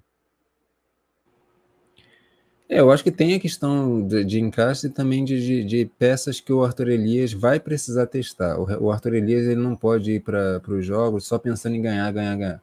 Ele não tá nessa fase. Sim. Ele vai precisar fazer testes, ele vai precisar observar. E aí o time vai dar umas osciladas. E nesse, nessas coisas pode perder um ponto ou outro. Mas é isso. A, a, a distância é grande mesmo. Crescendo, a distância é grande. É, para mim não tem nem aquela surpresa ao título, não existe. Chegar na segunda fase, o Corinthians engole todo mundo aí, com tranquilidade. Já vai estar tá na etapa aqui que, que o Rodrigo falou do, do Arthur Elias. Algo acrescentado Brasileirão Feminino ainda, Rodrigo, que queira, que queira deixar marcado para a galera? Acho que é isso, né? Acho que a gente detalhou até, até bem aí. Sim, sim. Fomos, fomos, fomos bem, fomos bem. Então, antes da, da, da, do destaque final da gente ir para a questão de jogos da semana e tudo mais, né? É, também lembrar que aquela parte rápida hoje, mais rápida da Superliga, né? O, o, Minas foi campeão da Copa do Brasil de vôlei, né? Os dois mineiros venceram os cariocas, né? Fluminense e Flamengo nas semis. É, passaram para as finais, se enfrentaram em clássico absurdo e o Minas venceu por 3 a 1 numa virada de chave monstruosa do Nicola Negro, né? A gente chegou a transmitir um jogo aqui do Minas, é, se não me engano, com o Fluminense e tal. Tem pegado alguns jogos complicados e o Nicola é, ele sacou alguns medalhões mesmo, né? Colocou a Preçosa, que tem dado resultado, e começou a botar a Carol Gataz de titular, a coisa andou. Então, finalmente agora a equipe do Minas realmente começa a caminhar, e aí vira um Arthur Elias Case, né? Do tipo assim, ah, vocês achavam que eu estava na pior? Opa, eu sou o favorito a título de novo. então já, já complica ali para todo mundo. Mas parabéns à equipe do Minas, né? Pela conquista da Copa do Brasil. E vai disputar, né? Provavelmente aí o título dessa, dessa temporada também. Na, na, na zona de. Na, enfim, da segunda fase da, da Superliga Feminina. Rodrigo, quer falar do, da questão do destaque da semana, mas também se quiser falar algo. Pode falar dos destaques que temos notícia importantes sobre a Lorena. Mas fazer um suspense. Vai. Caraca, é verdade, né? É verdade. Eu cheguei a dar uma, dar uma, dar uma lidazinha no Twitter, né? Ah, vamos lá, eu vou dar um, um destaque aqui inicial para a galera que está acompanhando junto com a gente, né? Principalmente porque a rodada começa no dia de sábado do, do, do Brasileirão Feminino, para vocês que vão estar junto conosco. E no sábado tem um jogo importante que provavelmente a gente vai transmitir. Fica o convite para vocês estarem com a gente, que é Real Brasília Internacional Internacional Real Brasília, bom jogo para vocês acompanharem aqui conosco pelo Brasileirão Feminino. Né? Vão ser dois jogos no sábado, também vai ter Bahia e Ceará, enfim. E também, né, na, na, na no, no, no, domingo, né, teremos aí um Santos e, e, Ferroviária, muito bom de se ver. A gente também transmite. E na segunda-feira à noite fica o meu convite também, né, para Corinthians e Grêmio, que a gente também irá transmitir. Fica esse convite mais do que especial para você estar com a gente. E esse destaque aqui que eu trago do nosso querido Rodrigo, que vai ser um duelo bom de você assistir, viu, Rodrigão? Levante e Barcelona. Bom para bom, bom de acompanhar pelo, pelo Campeonato Espanhol, inclusive feminino. E outro destaque que eu vou deixar, que aí é, é fora né, dessa, dessa zona, que é, vai estrear a LBF, né? A Liga Nacional de Basquete Feminina também, no jogo, se não me engano, entre Ituano e Santa Cruz. Para você que gosta dos esportes femininos e gosta do basquete, fica o convite também aí para você acompanhar e elogiar aqui publicamente também, né, meu, meu, meu, meu amigo aí Gil Arruda, que iniciou um podcast sobre basquete feminino, sobre a liga da LBF, o primeiro, viu? Opa, agora eu fiquei animado. Sensacional. E, e preparou tudo. Louco, Rodrigo, lindo episódio assim, coisa assim, é, que, que nem nós, assim. Meteu artezinha, tal, não sei o que lá. E ele, é, por causa da, da cultura, né? Ele vai nos estádios e aí na, na, na, na, no negócio, aí ele pegou as fotos que ele tirava dentro do, do, do estádio. Para botar que jogadores legal, e tudo. Eu achei espetacular. E aí trouxe fala de técnico, fala de jogadora, né? Que ele se movimentou e tudo mais. Achei fantástico. Bom, sensacional. Até me animei agora. Pô, muito bom. Eu, eu, vou te passar o link, eu vou te passar o link. Vai deixar esse abraço especial para ele. e aí é, é, isso. Acho que ficam nesses aí meu, meu, meu, meus destaques aí do, do do final de semana aí do, do, dos esportes femininos. Também eu ia, eu ia deixar aqui, tava, tava tentando pegar da, da questão do mundo do vôlei, né? Que se eu não me engano também a gente vai ter a Superliga, a Superliga Feminina e vai ter jogo interessante para a Copa do Brasil, que é no sábado à noite, às nove e meia da noite, Osasco e Praia Clube. É tipo assim, caso você goste de vôlei feminino, é, é loucura você perder esse jogo. É isso. é dia 12 no domingo, às nove e meia, tem um Chelsea Manchester United. Isso é bem importante pela, pela WSL. Esse jogo é do caramba. Esse jogo é do caramba. E esse jogo pega fogo porque é isso, né? O United ele tá ali liderando, mas está com um jogo a menos. Mas se, né, se, se o United, por exemplo, ganha esse jogo fora de casa, passa de fato o Chelsea, né? Então, Sim. interessante demais. É ali, é isso, é, vai ser próximo do jogo, né? Santos Ferroviária e tal. Aí tem um clássico também, Roma e Milan, pela, pela Copa Italiana, se não me engano. Tem, tem jogos interessantes, assim. Agora tem o Flamengo Real Games e vai ser na casa lá, vai ser lá em Rondônia. Aliás, esse jogo de Rondônia que teve o, o Corinthians, né? O ingresso de, de 50 e 100 reais. esse, esse dos ingressos. Milene Fernandes é de lá, de Rondônia, e fez um gol em casa, né? Pra família. Caramba, não, não, não, não, não tinha sabido, não, não sabia ainda dessa história, não. Fantástico. Foi bonito. E vão cobrar o mesmo ingresso pro Flamengo, só que aí não é a torcida do Corinthians. Eles tiveram uma renda acho, até razoável. 20 acho que vão cobrar mil. metade. Vão cobrar metade. É. Inteira 50, meia 25. Informação ah, da, da, da, Vanessa Nunes, que eu peguei lá no, no Twitter, pô, que ela tava falando, vocês que, que, que, que, sofreram com o Corinthians vão sofrer com o Flamengo, porque o jogo vai ser no interior também, em Ariquemes. Mas enfim, né? Acho que é por aí. Agora vamos falar um pouquinho da Lorena aqui para terminar. Ah, tô vendo pelo perfil Amantes do Futebol Feminino do, do Instagram. E a previsão de volta dela não vai precisar de cirurgia, a cirurgia está é, descartada. Glória a Deus. E é, tinha uma, uma, uma, um medo ali de uma, de uma lesão de LCA, né? Um princípio ali. Mas é isso, cirurgia descartada e a previsão é de retorno em oito semanas. Então, mais que, que, que sobra aí de tempo para ela se recuperar bem para a Copa do Mundo, né? Lembrando, a gente está pensando em Copa do Mundo, o que é o pensamento essencial mesmo da Lorena, mas lembrando que com esse tempo de recuperação, ela já perde a finalíssima. Então a goleira titular provavelmente deve ser a Lele. E o Twitter entrou em chamas, né? Sobre, sobre uma possível convocação da Pia sobre a goleira Bárbara, né? Que voltou a jogar no Flamengo. É, aí entra no, no bom humor ali do, porque a Bárbara não tem indo bem, né? Esse é o, o ponto. De fato, de fato, de fato, de fato. Tanto que. que a Carol que... Alves, ela jogou hoje no, no, no, Flamengo contra o Botafogo. Também não foi tão bem assim, não. Ah, dá, tem, tem que dar ritmo à, minha menina, pô. Joga muito. Ali é a minha, minha goleirona. Tava comendo banco aí, três, quatro, quatro, cinco jogos aí pra goleira Bárbara, pô. Ladies Cup e tudo mais. Tá merecendo essa titularidade.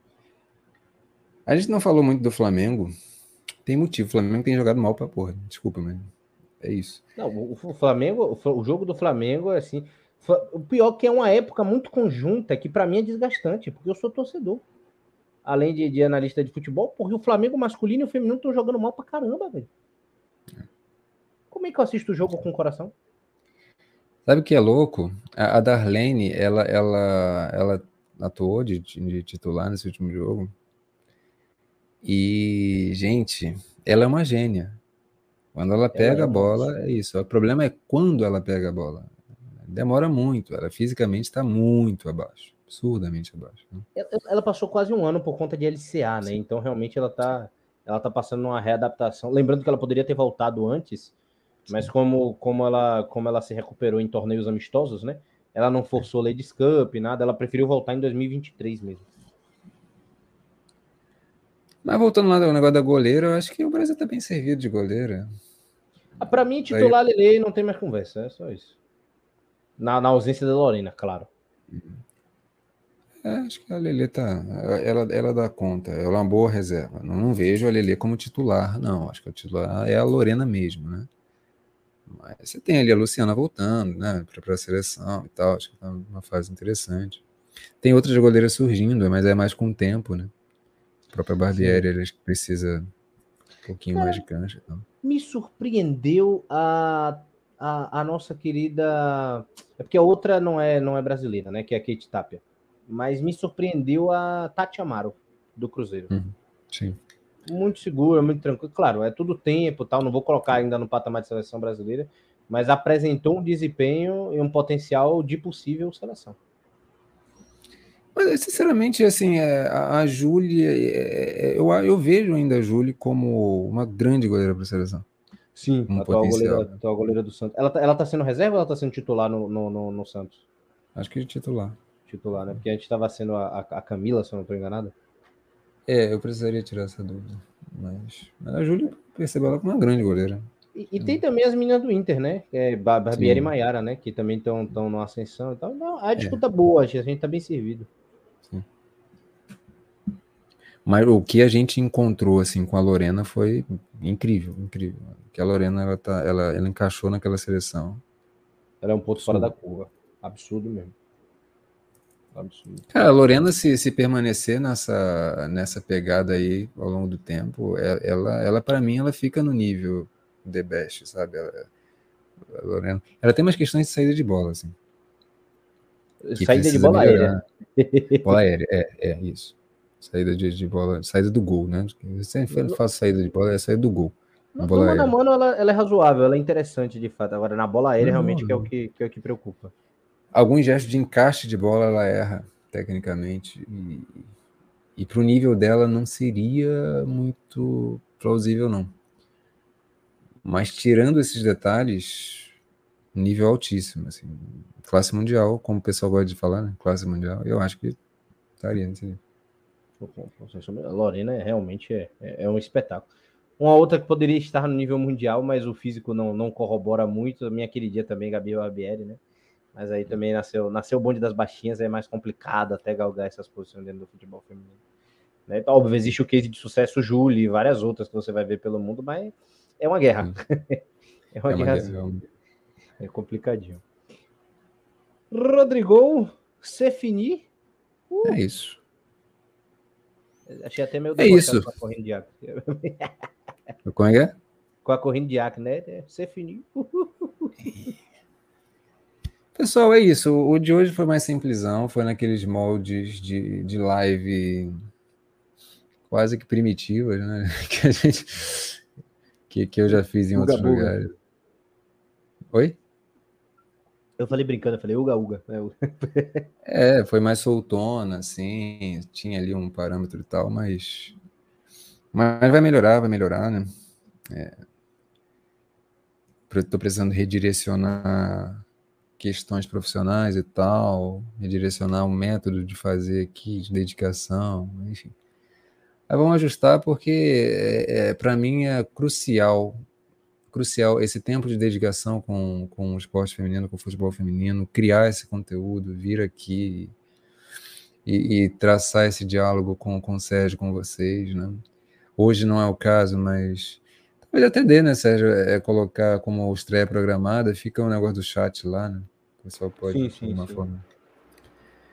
É, enfim, hoje um pouco mais limitado, mas perspectivas é que a gente volte a um, a um padrão é necessário, é necessário e, e, na verdade voltar e evoluir o padrão que a gente estava tendo, né? Exatamente. É isso, Sérgio.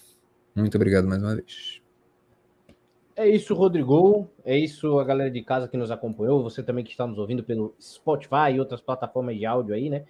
nos inscrevi praticamente umas 19 plataformas de áudio, então independente de você estiver nos ouvindo, sinta-se abraçado também, tá? Porque Spotify é mais fácil ali da gente mencionar. Agradecer a, a, compreensão de todos. Já já estaremos de volta também trazendo mais DPOs ao vivo para você que quer assistir, acompanha, né, obviamente os gravados e quer acompanhar ao vivo, já se liga lá no nosso Instagram, se liga no nosso no nosso YouTube para você poder acompanhar quando vai ser. Geralmente essas gravações acontecem entre quinta e sexta-feira e aí você pode participar junto com a gente. Aquele abraço, Rodrigão. Aquele abraço também a galera de casa que esteve conosco, tá? Até mais, até a próxima e tchau, tchau.